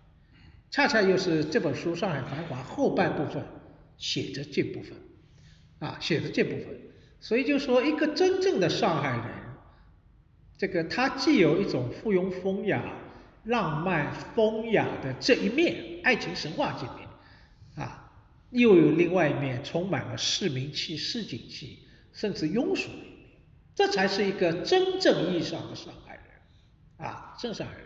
所以这两面。在上海繁华里面看上部和下部啊，你可以看到形成了一个小小的反差，而过去这种反差是在不同的著作里面呈现的，刘凡道尽了上海摩登，道尽了上海的光鲜亮丽的一面，但他没有写出张爱玲所说的华美的旗袍上爬满了虱子。但另外像狮子这面是有另外一位也是上海的出生的一个美国学者卢汉章写的《霓虹灯外》，是吧？他写的是原来现在叫新静安了，过去叫闸北区滚地龙，哈哈，底层的那又是另外霓虹灯照耀不到的上海。但是叶教授这本书。写的是什么？恰恰和我们今天大部分上海人、职场人是比较接近的。那部分就说也算有个职业，但这个职业是不稳定的，不是金饭碗，被各种各样的生活压力压垮了，充满了各种这种那种那种我们说的那种那种苦闷啊，和今天的很多年轻人的都市生活、上海生活年轻人。非常接近啊，所以上海不是天堂，上海同时也是地狱。但是呢，这些年轻人又是充满了一种梦想的，就像小江西，《繁花》里面的小江西也想做老板，但是看不到往上流动的空间在哪里。那么那个时候怎么办？那那些也是读过点书的，小学毕业吧，在那个时候，小学毕业那个时候已经不得了了。就算算是有点文化了，那会去看当时流行的什么《良友画报》吗？对不起，这不是他的生活。看什么？这就是这本书里面讲的，就是周涛凤主编的《生活周刊》，后来是叫《读书生活》，是吧？《读书生活》。新知。啊，对。那么周涛凤今天，今天很多人不了解。但是当时周涛凤的影响那是如日中天啊，因为他下面面对的读者是给谁的？不是良友画报那些中产阶级啊，就像里面有一个插，里面有一张照片，一个中产阶级的生活啊，男主人公带着领带，旁边这个职业太太，下面一条两个儿女双全，还有一条小狗，这就是什么？这是一个幸福的理想中的中产阶级，但是周涛凤的读者恰恰是指被住在亭子间啊这样一种代表了上海的多数的职场人士啊这些人的苦闷啊周涛凤利用把这个他的生活杂志啊他的这个。我们说的读书生活这个杂志，然后他代表了他们的声音，而且让他们能够释放这个声音，而且周道峰还可以作为人生导师指点你，告诉你你应该怎么做。今天今天还有这样杂志吗？你还有这样的导师吗？好像没有了，是吧？啊，没有了。但是周涛峰当时扮演了这个角色，当然周涛峰也是有一种。这个正义感也是批评当时国民党的制度，这个黑暗，所以后来也被打压啊，也被打压啊。那么这部分在他书的后半部分有详尽的描述，那你会感觉到什么？哎，上下两部分连起来看，才是营造了、勾勒了一个上海的各种面相。因为我们往往会以自己的想象和期待去理解，好像过去上海就一个面相啊，这个九十年代对我们来说是一个共同成长经历过的历史，对于我们今天在座很多九零后来说是你们的呃还比较陌生是吧？比较陌生，你们那个时候刚刚出生啊，那个但是这些东西都有面相，繁花。写了这两面啊，这个电视剧表现了这两面。那么《上海繁华》这本书也有这两面，所以看上去就有一种亲切感，就说嗯，这个上海是很复杂的，它有多重面相。所以回到最后主题说，上海繁华谁造成的？最后不是哪一个阶级哪一个阶层，是一个我们说的共同合力历史的合力的结果，形成了一度的上海的繁华。OK，现在时间呢已经只剩二十分钟了啊，那么我们接下去就开放了。这个开放就意味着说，我们今天在座的各位现场的观众可以提问，当然我们也会留一点时间给那个呃线上啊，他们是通过他们的方式也可以提问。当然了，我觉得今天到现场来的是不容易的。是吧？成本比较高啊，所以优先先满足我们线下的观众，好吧？然后我们还会运一些时间给线上的观众，呃，那些我不知道有多少问题啊，但是有代表性的，我们也可以做些回应，好吧？我们先线下的先先开始吧，好吧？看看有什么问题啊？这个我们因为了会多回答一些问题啊，你可以点名要求我们三个老师中的谁来回答。我们就不就你一个问题，我们三个老师都回答，因为这样就，呃，我们多留点时间，又让更多的这个我们的朋友啊，能够都有得到回应的机会，好不好？然后呢，说一下，因为时间很珍贵，请简明扼要的提出你的问题啊，呃，不要展开你的看法，好不好？OK，拜托。就是我们现在，比如说上海。呃，就说是现在就是搞各地的文旅嘛，然后上海有上海但是我就是听下来，或者说我自己感受下来，或者说我生长下来，我现在二十六吧，呃，一个感觉就是，好像现在上海的精神或者上海的文化，并没有像以前那样说引领着中国的潮流时代的，这种包容的、开放的、创新的精神。好像在这里，在现在这个时代反而不怎么体现了，你反而在体现在一些呃，比如东北啊，比如说各地都有各地的文旅的创新，各地的这种说把自己的招牌文化拿了出来，但上海好像说拿出什么招牌文化呢？好像这个好像没有说在这方面能够得到体现，包括从这个呃商业精神啊，精神呃呃经济能力，它怎么让它成成为能代表绝大多数上海人的一种。精神文化，或者说能把它变现，啊，这是我的问题，这个问题我很愿意回答。啊，我对当代上海一直有跟踪性的观察，呃，你讲文旅啊，我不知道你是否从事这方面的，事啊，但是你特别注意到这个问题，我想说的是啊，文旅现在各地文旅部门都在拼命努力啊，要自自从淄博成功以后啊，现在哈尔滨又是热了，是吧？都在制造题材。但是文旅这种旅游是在地化的，就说各是不一样的。这个很少说文旅有一种共同的精神啊，所以从这点而言，你说引领怎么个引领？上海有上海特点，你比如说上海你要说引领，上海是一个比较相对来说是一个全球化的城市。那去年万圣节这么火啊，圣诞也是成为一个景观。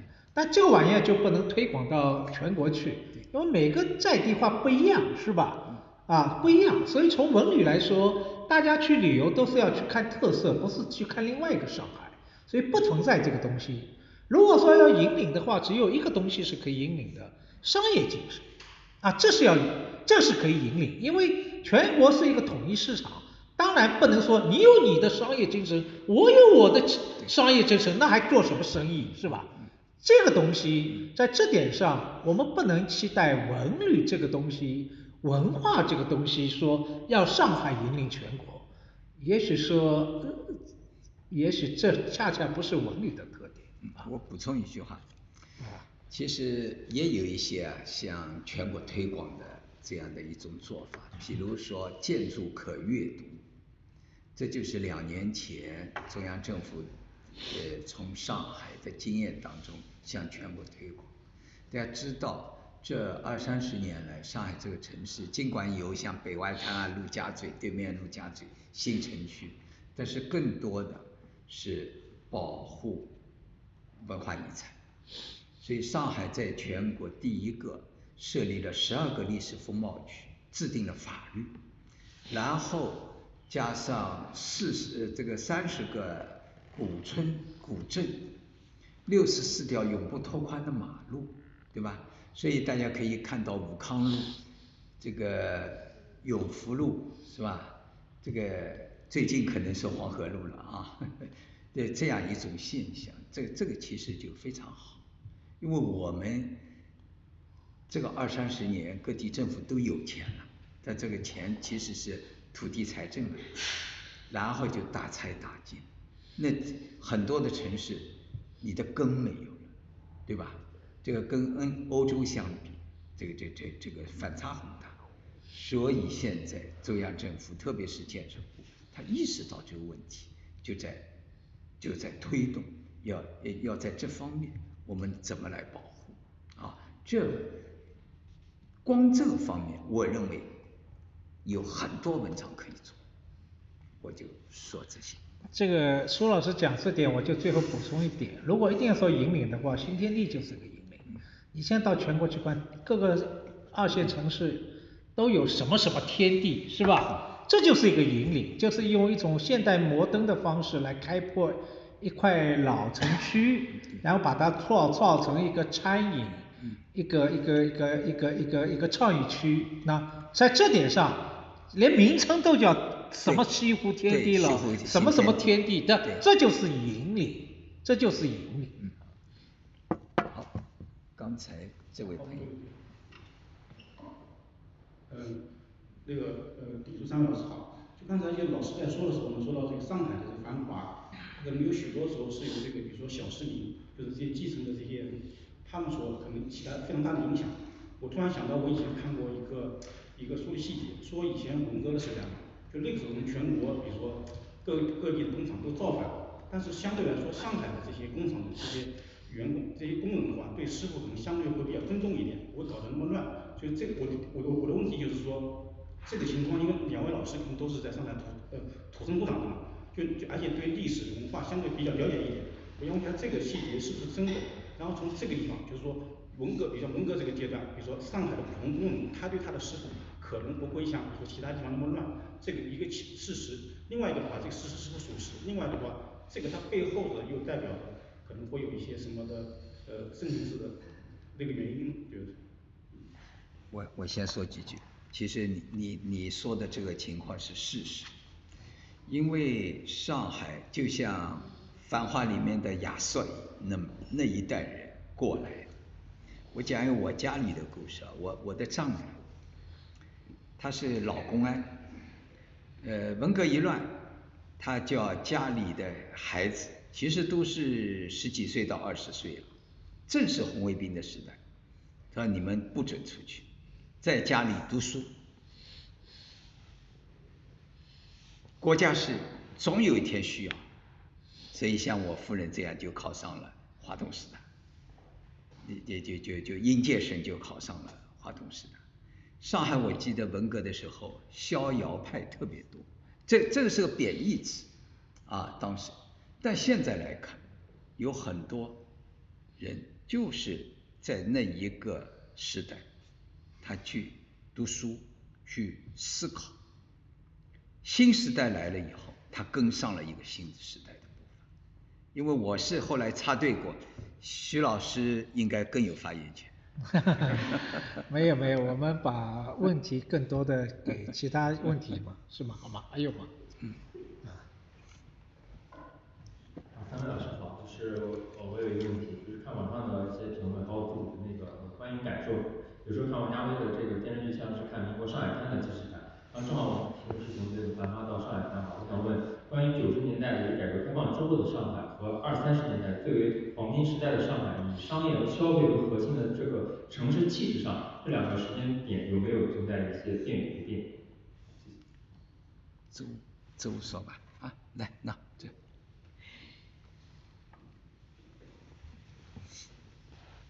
这。个是九十年代的上海跟二三十年代的上海，它是换了南建，是不一样的，有延续，但是更主要的，我认为就是还是变化非常大的。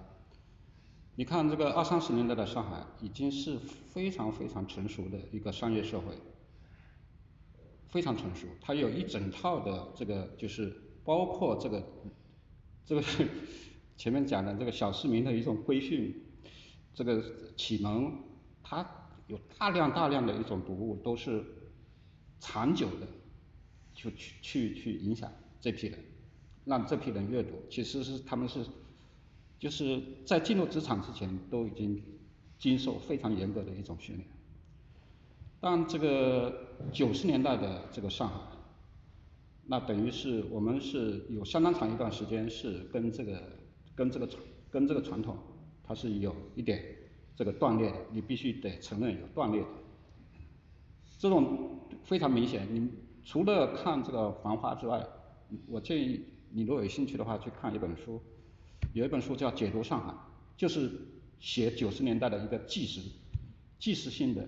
那个是那个都是完全完全是叫叫作者叫康业，写的非常好的一本书，那个是可以跟那个《繁花》对对照着读的，一个是虚构的，一个是一个是纪实写作，一个是非纪实写作，这个配起配起来的话，你才能够非常完整的了解这个上海当年的上海是什么样子的，那是。他从某种意义上说，为什么那个时候在九十年代他能够迸发出一种，呃，非常大的一种力量？你我我们我们在上海这个读书，在上海工作，就能感感觉到上海一天天都在变化，从来没有这么快速的这么这是什么样的一种力量去推动它去这么去走的？这个你就会感觉到，就是这种力量。你要去思考是这种力量来自哪里？我认我个人认为是在长久的一种意志底之后，它的一种爆发。这个是这种力量是上海这个一直是有这种商业精神，有这种这个 呃传统的，但是相当长一段时间呢，这种传统是被。污名化的，被批判的，被清理的。那么你想想，就是说经历过这个整个计划经济时代之后，它是另外一套训练。这这这种训练，并不是说它跟先前的训练完全不一样，它事实上很多东西还是一样的。包括就是前面这个你提的问题，就是讲那个师对师傅的态度，其实是很一样的。上海的这个学徒对这个师傅。他是一向是，哪怕是在这个啊六十年代，甚至是七十年代，其实这种传统还是一直一直延续。崇尚专业嘛，对，这是师傅嘛，对啊，崇尚专业精神。这种，但是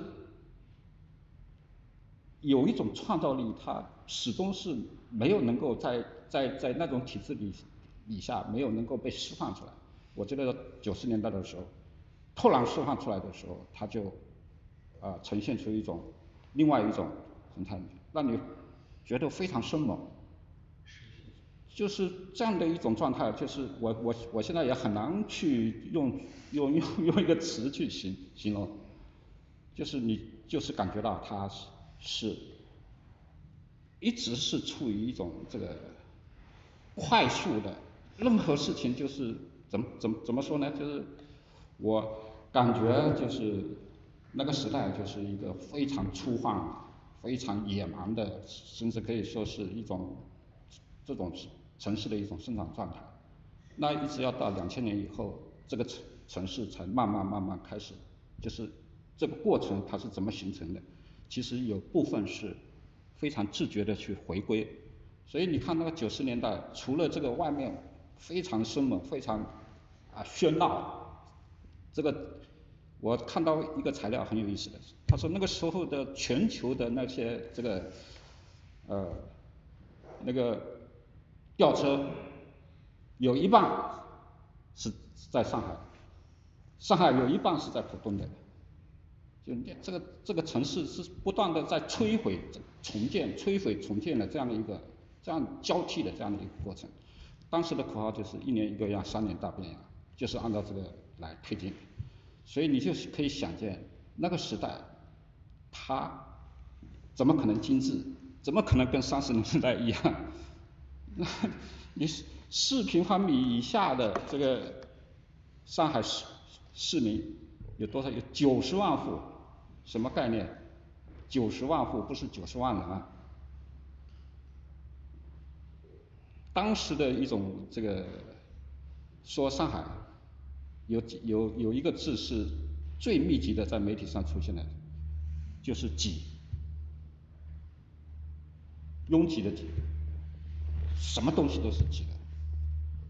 所以那个时代真的是我我觉得就是上海真正沉淀以后，慢慢慢慢现在我们跨过这这样的一个阶段，才开开始。以一种更加理性的、更加专业的、更加具有商业精神的这个方向去走。往上有。啊，那就。今年就是一二三年有个同学去了香港，去游玩买了一本徐老师的《左手书》的他的书籍，然后他就帮想让我帮忙问一下。因为他这，然后今年元旦假期呢，他也凑了五天的假，来到了上海就逛了一圈，他就想问一下三位老师有没有对，因为上海和香港作为亚洲两个比较厉害的两个城市，对三位老师对这两座城市有什么看法，或者他们之间的一个比较？谢谢。呃，我一九九九年在香港中文大学工作过一年，所以呢，那个时候作呃作为一个上海人看香港啊，当时在香港的媒体上啊写了系列的文章，比较过上海和香港啊，上海和香港，呃这部分文章我现在想想，我现在已经忘了发在算后来收在哪个集子里边，我现在忘了，我要想一下啊那个。但我就讲一下简简单的看法吧。我当时提出了一个看法，这个看法当时在香港还引起了很大的争议啊。我说是这个上海有文有文化而不文明，香港是文明和没有文化。那这个以文明和文化指的是什么呢？文明指的是这是一些素质啊，市民素质，比如说讲法治、守规矩。那个是注意啊，是繁花时期的上海啊，不是今日的上海。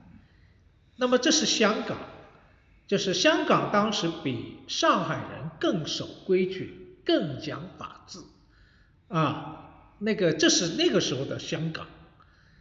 但是呢，香港有个特点，香港大部分的人他不附庸风雅的啊，他们是就是。赚钱啊，这个意识很强，所以他并不会特别表现出对一种文化的追求，这是对大部分香港本土居民而言。那九十年代的上海呢，还是有文化的，就一直有附庸风雅这一面，或者说追求文化这一面，我都不展开讲了。但是呢，那个时候就像《繁花》里面一样，那个时候这是一个野蛮生长的时期。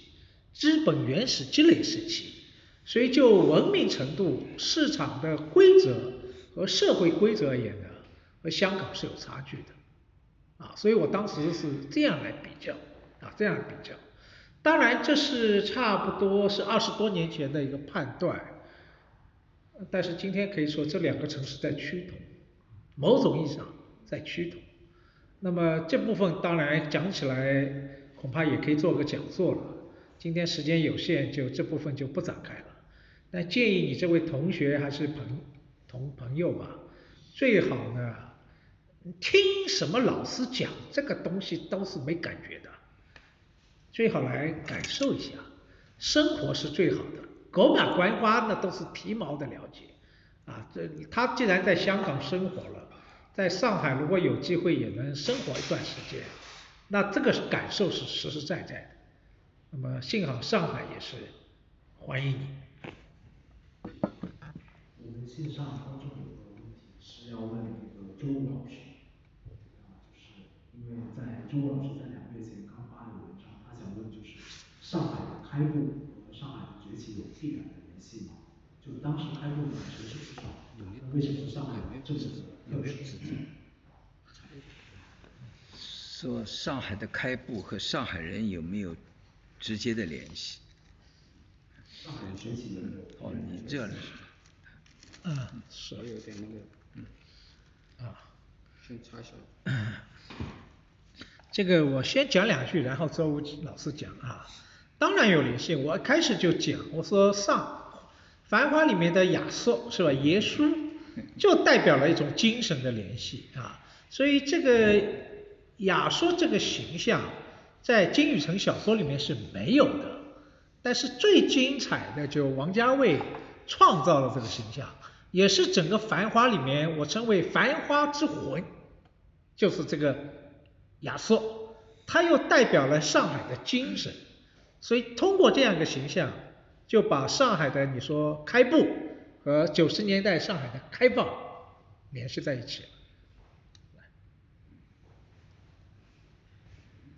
问题是，就是开埠跟上海人的关系是吧？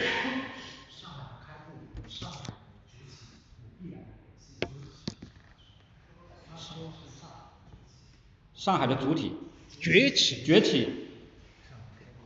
对这个这个问题，这个其实是一个很老很老的问题啊，也是必须上海必须要回答的一个问题了。就是上海的开埠，很多很多人把上海的崛起就简单的说成是开埠，上海一开埠，好像上海就崛起了。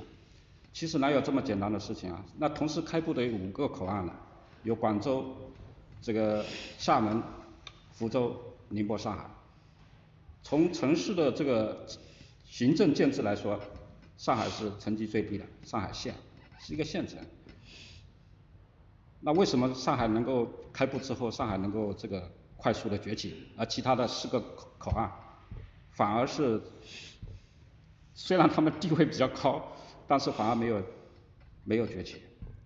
这个我有专门的论述的，就是它其实还有其他的因因缘，大势因缘，其实跟这个上海跟上海周边地区，特别是江南地区的这个。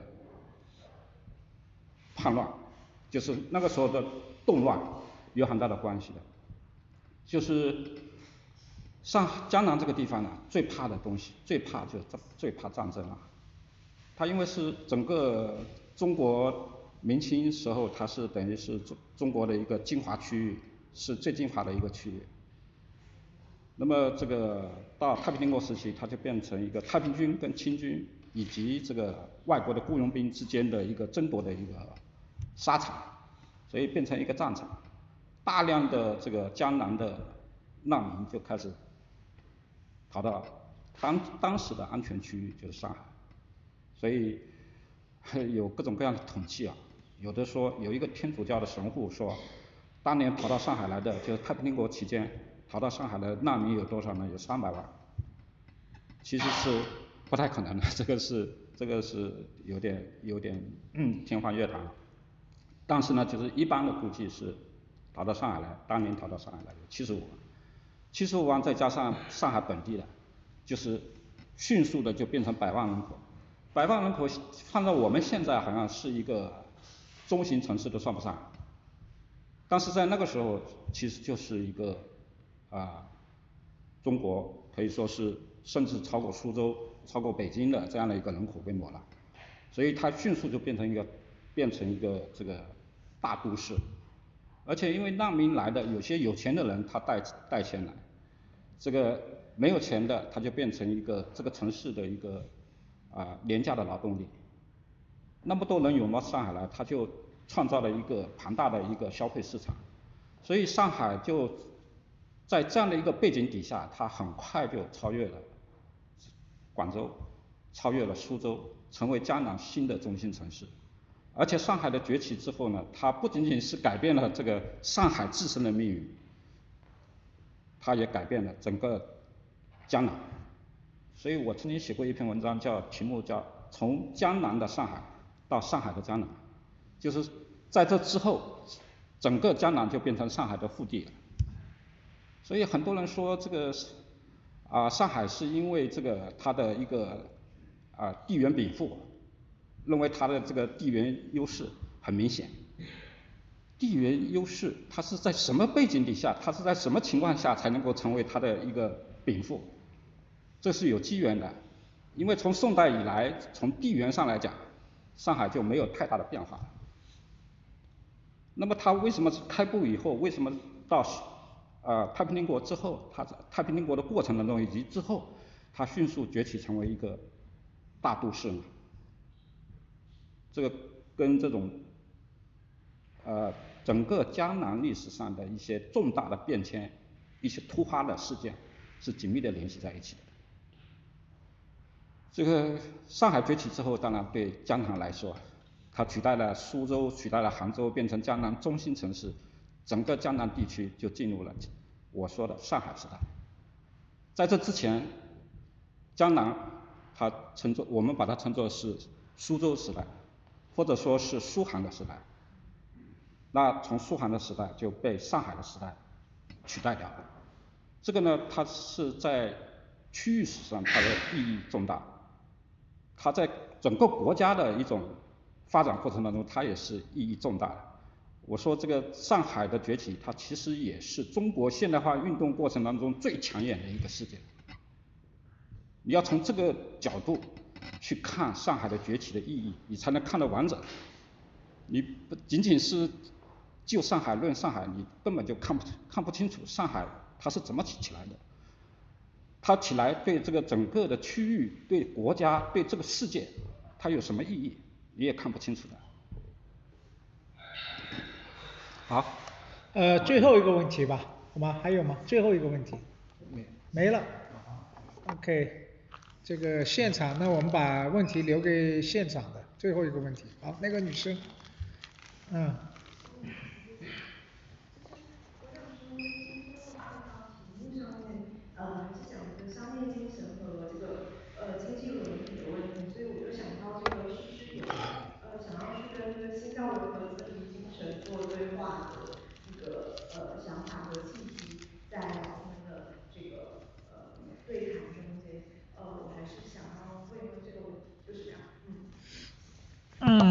这个问题很好，也很有深度啊，因为你讲到了新教伦理啊，这部分就要讲到我的对上海研究的一个核心看法，就说上如果要追溯商业精神，我刚才说信用契约这个精神的它的它的源头又在哪里？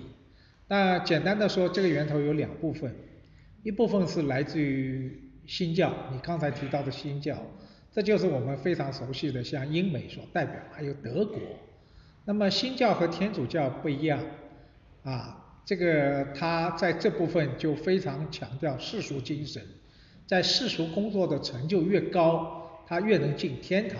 这和天主教是不一样的，啊，就是有一种世俗的精神，那么才是发展出现代的企业精神。这现代的企业、现代的银行制度都在新教国家。荷兰、英国诞生的，而不在天主教国家，这就是新教伦理。那么，这关于这部分呢，德国大思想家马克思韦伯有专门的论述啊，这里我就不多说了。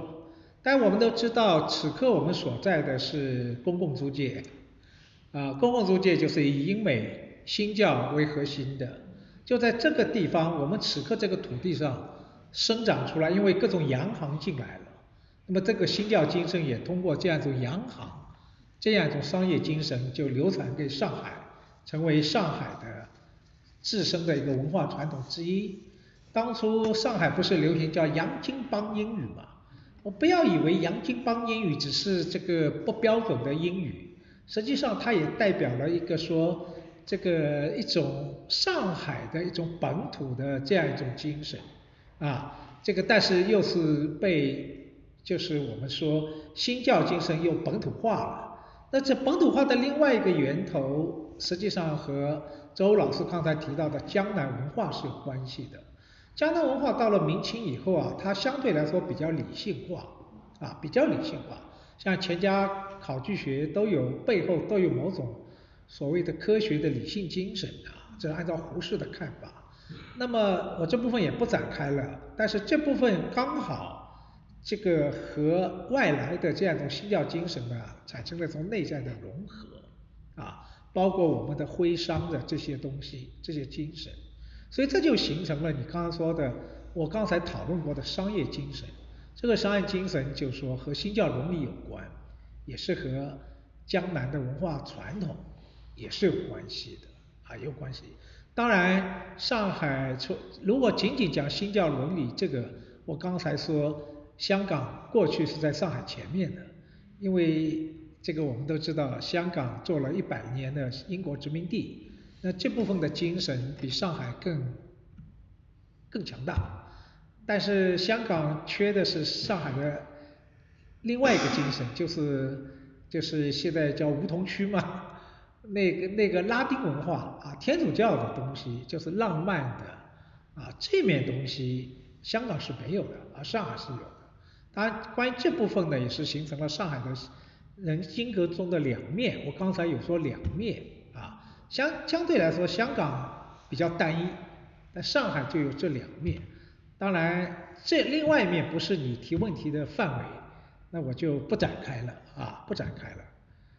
呃，现在时间已经啊九点十分啊，我们这个讲座呢，我想到现在我们就差不多就该落幕了啊。但是我们作为专家，我们再说，哎呀，这个书值得看，多么的好，实际上啊，这个百听不如一读，是吧？最好去看看原著啊。看了原著以后，实际上你才能真正感受、体会到啊电视剧《繁花》的它的前身是什么，啊前身是什么，你才能更能感受、体会到什么是上海，什么是上海这座城市，啊它内在的精神品质啊，所以我们还是鼓励啊大家多读书啊。特别是多读好书，而在今天繁花热里面，电视剧终究是电视剧啊，电视剧就要好看，但是这个剧看完以后再读书，哎，你会发现这个读的书的你的感受就很不一样了。再回过头来再想想繁花，一切皆有源头，啊，皆有源头。